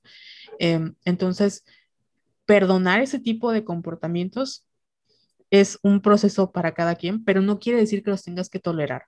O sea, si el día de mañana una amiga mía, a la que quiero mucho, eh, hace un comentario o me empieza a tratar mal o me hace bullying o me traiciona o algo, podrá ser muy mi amiga, pero no le voy a desear, no voy a ser misógina con ella, pero tampoco voy a querer continuar esa relación, porque a mí me lastimó. Entonces, el día de mañana en el que te encuentres, tal vez mm, yo ya no te quiero volver a ver en, mi vida, pero no voy a, atacarte así en, en, Twitter todos los días y deseándote cosas misóginas eh, cuando tal vez lo haga en privado eh, tal vez ya no mantenga esa relación contigo, ya sabes, al final no, espero que el día de mañana si tú sales en la calle, regreses a tu casa, o sea, no voy a desear que te pase lo que le pasa al resto de las mujeres en mi país, pero ya no quiero mantener esa relación contigo porque me lastimaste. Y pues no lo puedo perdonar. Sí, sí, está bien. Este es un episodio muy filosófico. Sí. Perdónenos. Sí, estoy así como que según yo lo teníamos como de que dominado, pero luego como que me puse a pensar muchas cosas. Es que nos perdonan. sí, no, canceladas. Eh. No sé si les pasa que, por ejemplo, lo entienden muy bien en su cabeza, pero explicarlo es muy complicado. Sí. Entonces yo siento que lo entiendo muy bien, pero explicarlo es muy complicado, porque son diferentes realidades, ya sabes, o sea, em, yo en lo personal nunca he tenido como o sea, las amistades que perdí en la secundaria, em, al, final no fueron así como una traición grande. O sea, fue como, pues crecimos, cada quien se fue. Sí, en su momento me dolieron, la verdad. Sí les conté el tema de mi amiga que se metió con el... es que eso, se metió, no, mi amiga, este, en que sabía que me gustaba un chico y empezó a salir con él y pues sí me dolió, pero al final fue como que, ah, ni modos, ¿no?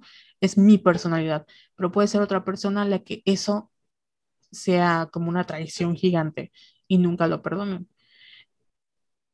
Entonces, es complicado hablar de las relaciones entre mujeres porque si de por sí nos enseñan a que tenemos que odiarnos y competir entre nosotras, cuando empezamos a cuestionar todo, todo esto empezamos a cuestionar nuestros propios vínculos con mujeres, de qué tanto eh, son genuinos y qué tanto no nos podemos lastimar entre nosotras eh, cuando está el patriarcado de por medio. ¿Ya sabes? Sí, totalmente. Ay, ¿hay alguna otra pregunta? Te iba a preguntar, ¿tú, sientes que eres aurora? Eh, no es cierto, pero no, no, no. Sí. O sea, ¿por qué no? Eh. No, o sea, no, no quería que me contestaras. ¿Por qué no? Porque siento que es como que muy problemático, entonces, ¿no? ¿Acaso no he sido sorora contigo, eh? Estúpida, no es cierto. Sí, eres muy buena amiga, de hecho. Ah, eres muy buena amiga. No me vayas a perder. Eh, bueno, este, ¿qué otro? Eh, ah, acá hay uno buenísimo. Dice, uh, cuando te metes con alguien con novia slash esposa, pero no es echarle la culpa a la mujer otra vez cuando ella no tiene el compromiso entre. Guay. Ay, por favor, no se metan con personas que tienen pareja, se los suplico. Es, es que para empezar, creo que es que es un, es un temazo esto, pero creo que tiene mucho que ver. Eh, es que se va a escuchar muy mamón, pero es un tema que tiene que ver con, con nosotras mismas. O sea, como, ¿por qué querrías estar con una persona que tiene otra pareja? O sea, no, por favor, no se hagan eso, y menos con un hombre, o sea, no, no, no. Sí, es que hay, de hecho, creo que Martita de Baile, ahí sí, hizo un episodio muy, muy padre, de, donde hablaba de como de estos hombres que prometen que van a dejar a su mujer y nunca lo hacen porque hay, mucho más allá de la historia de se metió con ella porque es un, se metió con él porque es una puta, o sea, va más allá de. Y hablando como, entiendo que la pregunta es como de, de qué pasa con las mujeres que son las otras, ¿no? Como la August Girl. Por eso me gustó mucho August. Saben que, que, Betty, August y James forman parte del mismo triángulo. Y una de las cosas que dijo Taylor cuando hizo la canción es que ella nunca vio, o sea, no es que juzgara muy mal a la chica que es Agustina, sino que ella entendía desde el lugar que lo hacía, que era como una persona que estaba enamorada de James y que ella pensó que podía conquistarlo, que era su oportunidad, bla, bla. Y pues al final James está pensando en Betty, y luego al final Betty lo perdona y así, ¿no? Entonces, eh, siento que em, por muchos años le hemos restado, obviamente, la responsabilidad de la infidelidad a las personas que tienen pareja, porque ni siquiera es hombres y mujeres. La persona que tiene pareja es la que debería decir que no. Y hay muchas personas que dicen, bueno, tú puedes, o sea, se te pueden aventar encima, pero tú tienes pareja, tú tienes que decir que no. Y me encanta ver que hay muchas chicas que queman a los, como que también es complicado porque luego no te crean, pero que van, o sea, si saben que este güey tiene novia, le dicen, oye, respeta tu relación, ¿no? Em, pero cuando pasa esto, que una mujer te lastima, no tienes que ser, o sea, no tienes, es, normal que te caiga mal y que la odies, o sea, es normal. No tienes por qué, o sea, es lo que nos pasa que nos, como que nos complicamos mucho esto. Y creo, siento que, porque como las mujeres de verdad hacemos ese esfuerzo que los hombres, es, es que eso es lo que me molesta. Los hombres no ven todo el trabajo intelectual y político y emocional que hacemos las mujeres em, por ser mujeres y por tratar de sobrevivir al patriarcado. Tú no tienes por qué ser, volverte amiga de la chica que quiere con tu novio. Y tampoco, o sea, si quieres, qué bueno, y si no, también, o sea, no tienes que hacerlo. Eh, si recuerdan, eh, en Crazy Ex-Girlfriend que nos recomendó Cecilia que lo veamos, pero pues ya saben que somos fans, este, al final Rebeca se convirtió en amiga de Valencia, pero fue un proceso de las dos, que fue como para enseñar este, como subvertir o no sé cómo se llama el tropo de que las mujeres están en competencia, porque pues el premio era Josh, ¿no? Pero al final se dieron cuenta, o sea, sí, Rebeca tenía un problema y Valencia también tenía otro problema. Entonces, cuando ambas empezaron a trabajar en ellas mismas, eh, sin querer se volvieron amigas, sin querer. No fue así de que voy a buscar al amante de mi novio para volverme amiga, porque mm, no. Sí. Ay, sí, ay, qué, qué preguntas nos hacen. Nos ponen en aprietos. Un tema de, de, es que a mí me llama mucha atención, porque saben que mi Venus está en Pisces y yo entiendo mucho a Agustina y digo, a veces acabas, o sea, no en, siendo la otra, pero a veces acabas en relaciones unilaterales y no entiendes por qué. Y como dice Jessica, tiene que ver mucho con contigo misma más que con un tema de como de sororidad, eh.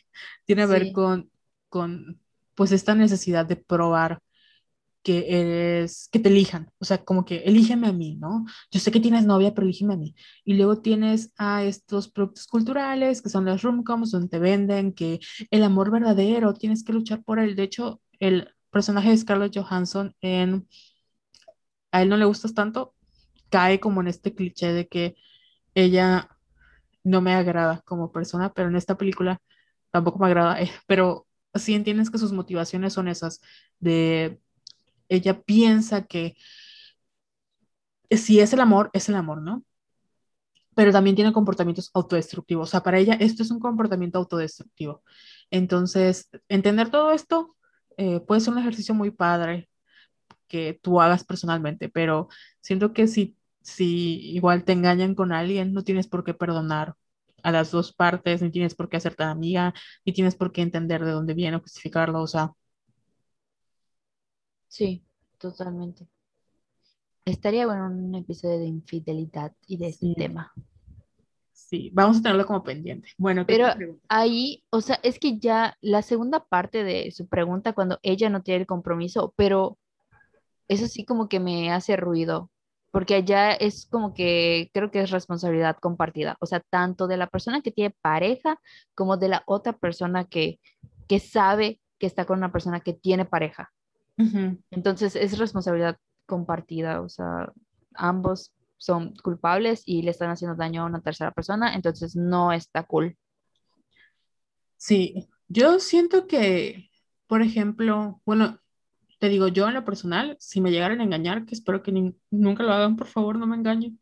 Este, pero obviamente me voy a enojar con mi novio, porque con él tenía un, un trato, por así decirlo, ¿no? Yo con él hice un acuerdo y él me engañó. También con la otra chica me puedo enojar y lo que tú quieras, o sea, eso, pero el, el- el- mi enojo va a estar dirigido con ese güey, porque él me engañó. Oh my God, conectadas, yo estaba pensando exactamente lo mismo. O sea, justamente en mi odio se va a ir dirigido a él. Sí, pero, o sea, a lo- yo, y igual me puedo enojar con la morra, este, bueno, con la chica que, o sí que con la socia, ¿no? También me puedo enojar con ella, pero yo en lo personal me enojaría con él porque él, tú me prometiste que no me ibas a hacer esto y tú me traicionaste. Ya sabes, o sea, siento que ahí mi, perro. ajá, mi odio, obviamente.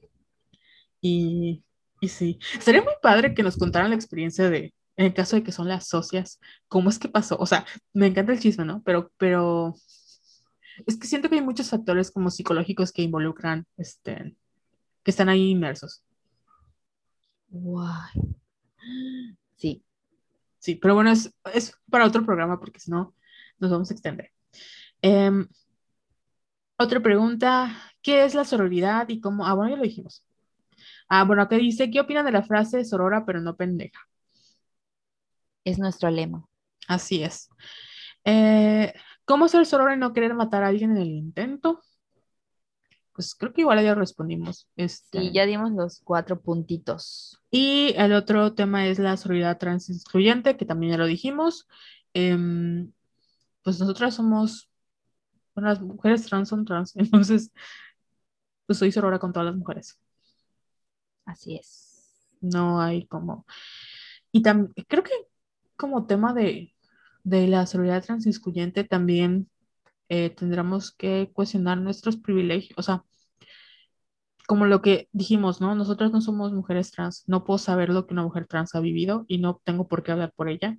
Si una mujer trans me cuenta su experiencia, no le voy a decir, ay, no creo que sea así, no, es escucharla, entenderla, eh, a- o sea, ser aliadas de su lucha, pero tampoco querer protagonizar. Y también siento que es muy como, ¿cómo se llama? Condes no condescendiente, tiene otro nombre, como que muy, como cuando si eres condescendiente con alguien sin querer, este, que Sí. decirle como que pobres mujeres trans no pueden solitas, cuando en realidad, pues ellas llevan años luchando y sí hay que, em, por ejemplo, si yo veo que en algún momento una amiga mía está siendo eh, este, transfóbica, decirle, oye, güey, no mames, eh, ya sabes, pero tampoco este, decir como que estar minimizando su lucha ni tratando de ser como que robarles el espacio y Ujú. decir, voy a darles voz. No, ya tienen voz, nada más hagámonos un ladito para que nos cuenten sus experiencias y las acompañemos en su lucha porque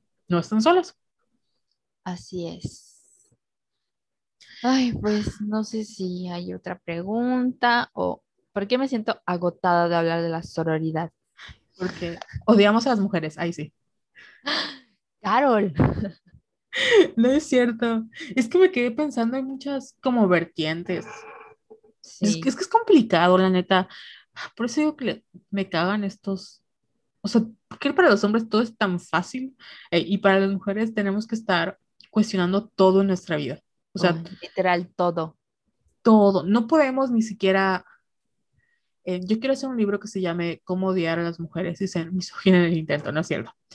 Pero es que sí, sí eh, siento que incluso para poder decir es que me caga esta morra, odio esta mujer o algo, acabamos cuestionando todo. A veces nada más es alguien te cae mal porque te cae mal.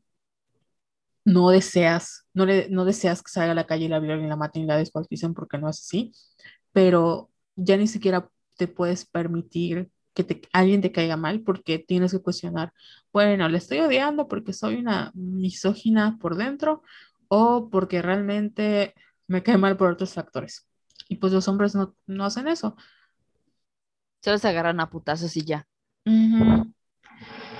Sí, es que es todo un proceso, o sea, es todo un proceso. Sí. No nos vayan a cancelar, por favor.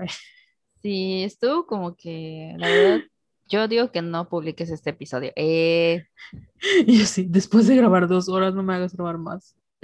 Ya sé, no, sí está bien, pero, o sea, que nos escriban qué, qué opinan, si opinan igual que nosotras, si no. Pero yo creo que sí, como que sí, le, sí, sí, lo hicimos bien. Hay que hacer un sororidad o sororas parte 2, este, para hablar como de todo el proceso. O sea, igual porque su- nuestras vistas, iba a decir vistas, eh, nuestras visiones de la sororidad han ido cambiando a lo largo del tiempo. Sí, o sea, ya no es la típica imagen de, eh, sí, todas juntas y Guild Power, porque pues la realidad es que no es así. Y tampoco tengo la energía. ¿Sabes que es muy complicado? Porque cuando vas creciendo ya hacer amigas es... No te contesto, pero bajé Bumble o Bumble, Ujú. Bumble, bueno, la bajé para... Bumblebee. Bumble, ajá, Bumblebee. Lo, lo bajé eh, no para buscar novia amiga, sino para como buscar amigos, o sea, conocer a gente nueva porque como que me entró esto de mi vida está estancada, tengo que hacer algo, ¿no? Y entré a ver qué onda, pero la o sea, tuve que eliminar como a los cinco minutos porque me abrumé del hecho de pensar tener que formar un vínculo otra vez con otra persona. O sea, el tener que decirle, hola, mi nombre es Carol, me dedico a esto, ¿qué haces? Contarle como mi historia de vida, es como que, no, nunca más. O sea, es muy cansado hacer amigos y amigas, es complicado.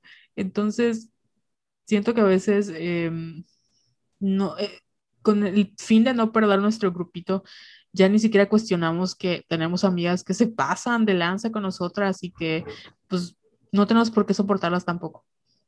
Sí. Guay, yo siento que era muy sociable en la prepa y luego no sé qué me pasó y ahora solo tengo amiga de Carol. Eh, no es cierto. Sí tengo más amigas, pero... ujú. La Sí, Facultad o de Antropología. sí, sí. Pero sí, la amistad sería un buen episodio, ¿eh? También. Amistad entre amigas. La amistad es amiga.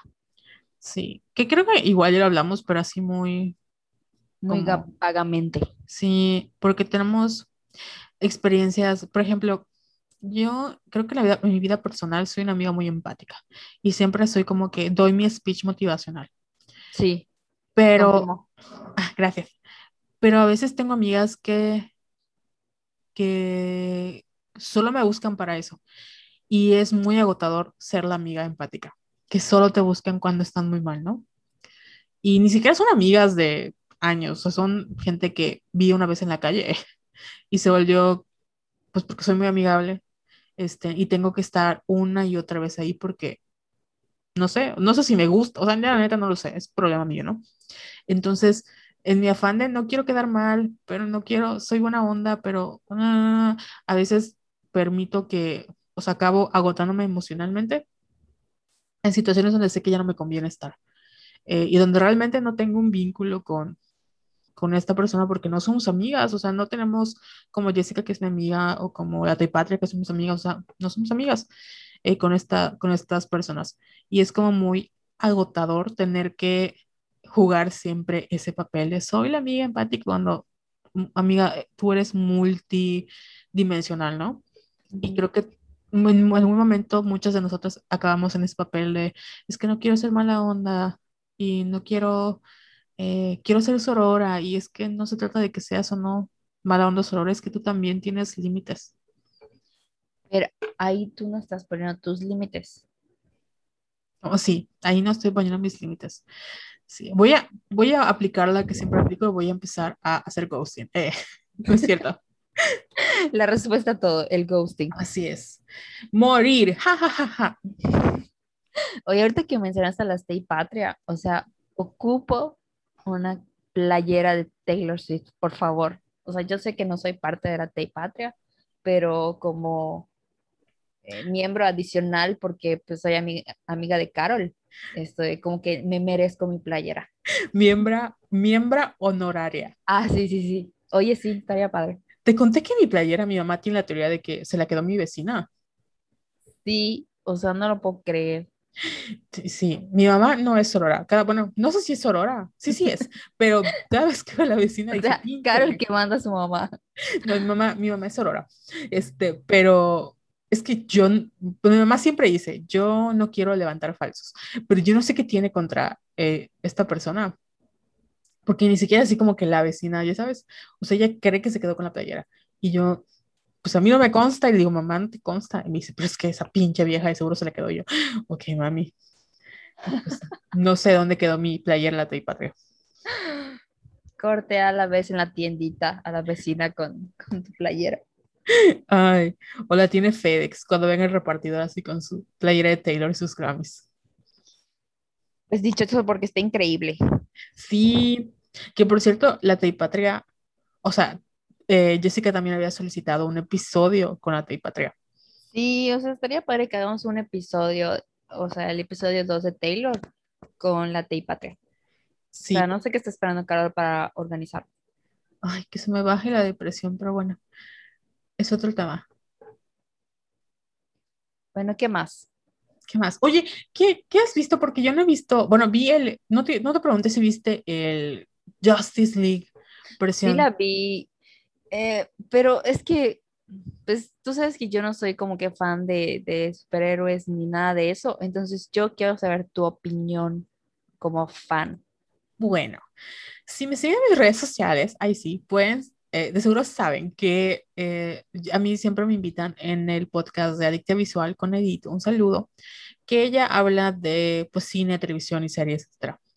Ay, es lo mismo, series y cine, pero series y tele. Entonces, eh, nos invitaron a hablar del, de Liga de la Justicia porque no sé si sabes todo lo que pasó con Zack Snyder, pero no lo sabes, ¿verdad? No. Bueno, yo así como, no lo sabes. Bueno, te lo voy a hacer súper resumido. A él, le- él le encargaron como que hiciera, como que estableciera el universo de DC como lo tiene Marvel. Ujú. Pero pues Marvel ya llevaba como 20 películas y él le dijeron como, hazlas en tres, ¿no? Y pues no lo logró y recibía muchas malas críticas. Entonces, la última película que iba a hacer era la Liga de la Justicia. Y cuando le estaba haciendo, se le enseñó como a los directivos de Warner y dijeron, no mames, o sea, te dijimos que hagas algo mejor de lo que habías hecho, o sea, algo diferente y esto no lo es. Entonces trajeron a Josh Whedon, que es el director de Avengers 1 y 2 y el creador de Buffy, la vampiros. Y le dijeron, ok, Josh, eh, mira, ahí está la película de Snyder, mejórala con algunos chistes, hazlo así como, como más Marvel y por favor arréglalo. Entonces, como que Snyder se peleaba con los directivos, eh, se peleaba con Josh, Josh estaba como que tratando de reescribirla y la hija de Zack Snyder se suicida. Y pues él dice, ¿sabes qué? No tengo cabeza para esto, ahí se ve. Y como que les deja la película. Corte A se estrena en el 2017, después de La Mujer Maravilla, y es un, una mezcla de muchas cosas, no tiene cabezas ni pies. A mucha gente le gustó, a mucha gente no le gustó. Eh, los fans empezaron a decir como de, güey, no mames, habían escenas que no vinieron en la película, digo, en el, el tráiler que no vinieron en la película. Este, aquí se notan mucho los reshoots, hay muchas bromas, muchas tomas que sexualizan muchísimo a la Mujer Maravilla. Eh, o sea, ¿qué pedo? Y empezó lo, el hashtag eh, Release the Snyder Cut, porque el Snyder Cut era como, se supone que existía este corte o esta película de la Liga de la Justicia que hizo Zack Snyder, pero una leyenda urbana, cuando así pasó mucho tiempo, los fans pelearon, eh, por fin Zack Snyder dijo, ay, sí, sí existe. Y ya los fans, este, algunos, o sea, el cast dijo, sí, sí existe también, ¿no? Y pues ahora que HBO lanza su plataforma tipo Netflix de streaming, dicen, ok, vamos a sacar el corte de Zack Snyder, le damos 10 milloncitos más para que termines la peli. Él graba algunas tomas adicionales, le mete más a la, como el CGI y nos trae esta producción. Y bueno, yo la vi. No lo puedo creer. O sea, eso es una mamada que solo pasa en Hollywood. No sabías esto, ¿verdad? No, o sea, estoy así ¿qué pedo? Es que es un show, hay, hay que hacer otro episodio, ahí sí, de como el, el mundo geek de superhéroes, pero desde la perspectiva femenina, porque Josh Whedon es un asco de persona, neta. Ahorita hay problemas como en la producción porque el actor que hace Cyborg eh, se llama Ray Fisher o Ray Fisher. Y este chico, esa era su primera película. Entonces, ¿viste la, Liga de la Justicia del 2017? Pero mm, no, no me acuerdo. Bueno, eh, como que en esa Liga de la Justicia no sale, o sea, sale como una vez y, o sea, no tiene como toda la historia que tiene en esta. Y él ahorita está como en pleito con Warner porque contó su verdad, ahí sí, donde decía que Josh Whedon era un horrible ser humano en el set y que lo trató súper mal. Entonces, con todo lo que pasó con Black Lives Matter, pues él se armó de valor y contó su historia. Y también salió creo que a la luz que cuando grabaron estas escenas con Gal Gadot, que hubo una que ella dijo así como de, güey, espérame, pero esto no va a pasar. Eh, y sí hablaron a su agente y sí le, le, tuvo que bajar Widom porque estaba así como que... De hecho, hay una escena donde Flash se le cae encima a la Mujer Maravilla y como que caen sus pechos. Em, hay tomas donde de verdad se ve así, casi casi las pompas de la Mujer Maravilla como en primer plano. Y es de... Y pues en el Snyder Cut no están. Y bueno, ya para hablar de la película, la verdad me gustó mucho porque yo soy fan de DC, soy basura y me encanta la basura que hacen. Entonces, me, dio mucho, me, gustó mucho. No sentí las cuatro horas. Eh, me hubiera echado, si me hubieran dicho que son seis horas, la veía sin problemas. Y sí, tal vez si no son fans no les guste. Y pues está bien, ¿no? Pero para mí fue una obra maestra. Yo sé, yo sé que eh, tiene sus problemas, pero me vale, a mí me encantó. Sí, fíjate que yo tampoco sentí las, las cuatro horas, lo cual es raro porque me ha pasado con otras películas de superhéroes que empiezo a verla y siento que no puedo. O sea, no puedo y esto sí me la eché así de corrido. Entonces, sí, yo siento que sí está cool. Así, mi gran aportación, ¿no? Mi, mi review está cool. Y yo toda explicando. ¿Y qué otras cosas has visto? Porque siento que ya hablé mucho. Ahora habla tú, ya me cansé. Esto, pues es que no he visto nada. O sea, vi, ah, sigo viendo Monk, que no sé por qué me la quitaron y días después la volvieron a poner. No sé qué pasó ahí, pero gracias Prime. Y vi, ay, ya me acordé cuál, la de El sonido del metal, que también está en Prime y está nominada a Mejor Película para los Oscars porque ya empecé como que a ver las, las nominadas, que no sé cuándo es la ceremonia, pero ajá.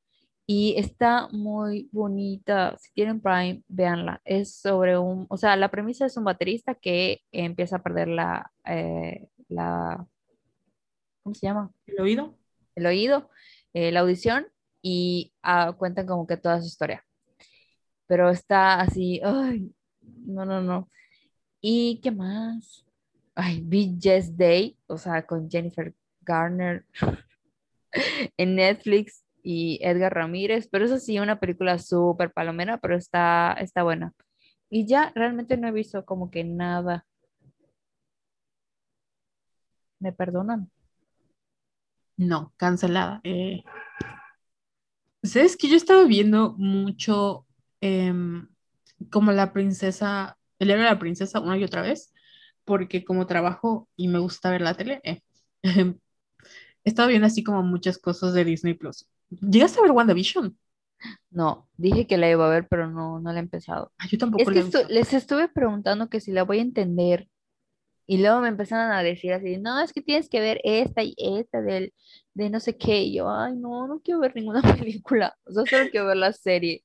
Yo creo que no necesitas verlas. O sea, solo entender quiénes son los personajes y por qué está sufriendo esta morra ya. Ah, ok.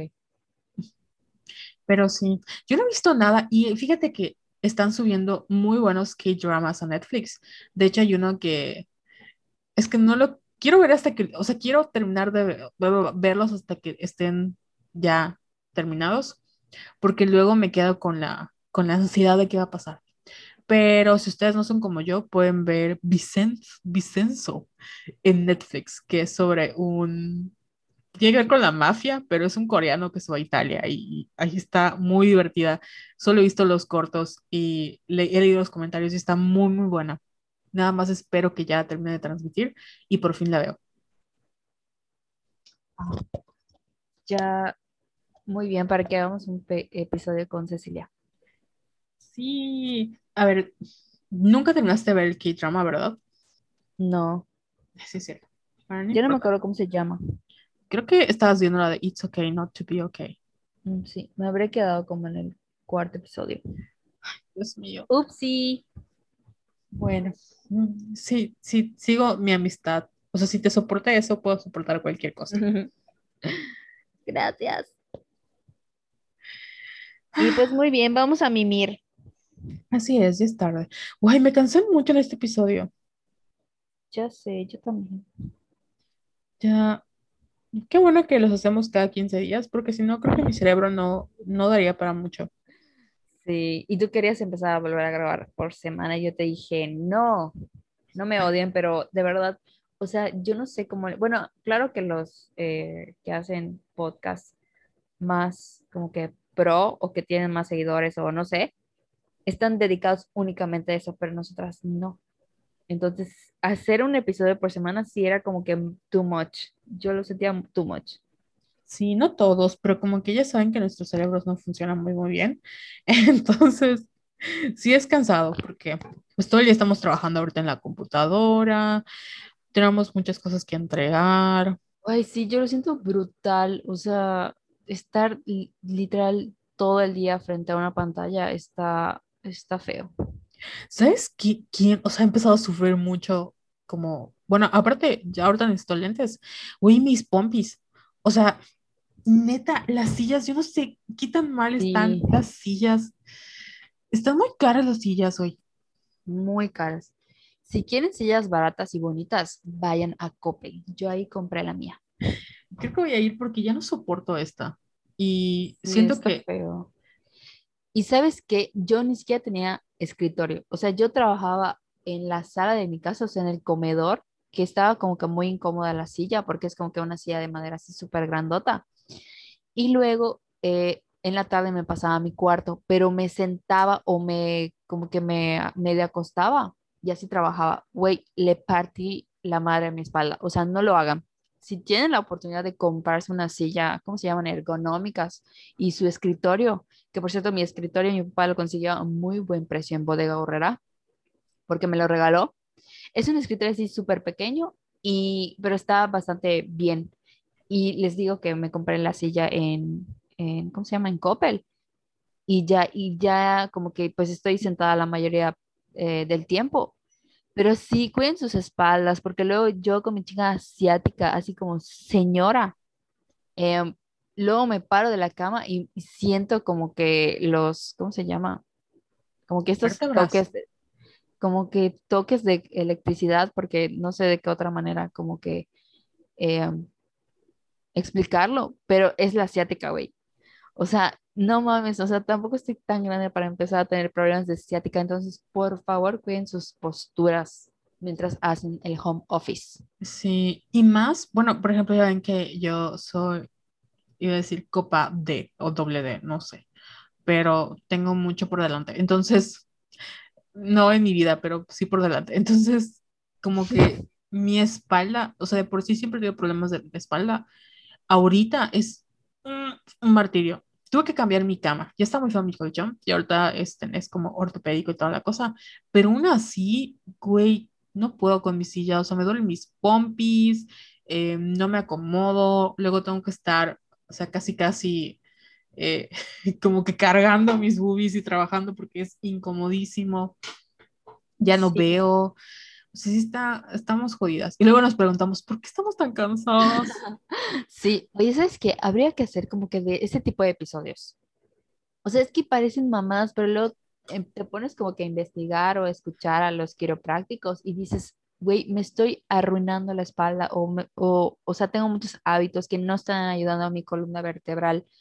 O sea, sí son cosas muy importantes ya que nos deben de ocupar, Carol, porque ya somos grandes. Ya Ya mujeres hechas y derechas.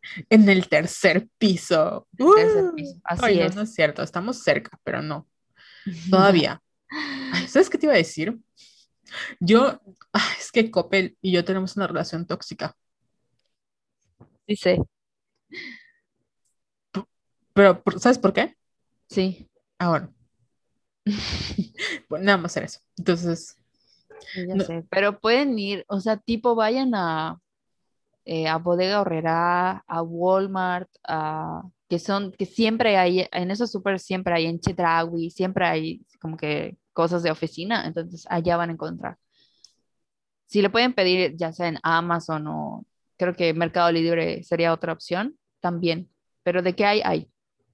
Y sí hay de 500 pesos. sí, la neta se hacen el paro. Yo ahorita creo que eso voy a comprar, mi siguiente compra, eh, porque Sí. sí está, sí está muy cabrón. Y yo mi computadora se murió, entonces tuve que comprar una PC. Ahora soy gamer, entonces voy a abrir mi OnlyFans. Entonces no puedo pasarme ya a la... Porque antes trabajaba en mi cama, que también es lo peor que puedo hacer, no, no lo hagan. Sí, Sí. está De hecho, yo ahorita estoy en la cama. Jessica, Sacrilegio. Bueno, pues muy bien, Carol, ya vámonos porque uno me estoy haciendo pipí y dos me estoy durmiendo. yo también, ya tengo sueño. Pero bueno, tus redes sociales, Jess, Arroba Yesayala17 y las tuyas. soy arroba Venus in Pisces en Instagram y en Twitter. Esto ha sido todo por hoy. Espero que nos sigan en Instagram como Ramos Violetas, en Twitter y en Facebook. Por favor, queremos llegar a los 10.000 seguidores en Instagram para que podamos compartirles todo en Swipe Up. Sí, ya queremos el botón de swipe up. Sí, y pues ya saben, nos recomiendan, nos comparten. Les queremos mucho. Esperemos No nos que, cancelen. por favor, no, no nos, no nos quemen con ya saben quién. Y You know who. you know who, los, las que no deben de ser nombradas. Y pues ya, nada, espero que les haya gustado mucho este episodio. Es normal si se confunden porque hasta nosotros estamos confundidas, pero ustedes nos entendieron. Sí, yo estoy Y- segura que sí nos van a entender. Y bye. Bye. Voy a finalizar esto porque tengo sueño. Está bien, voy a ir a wishar. Ok. Bye.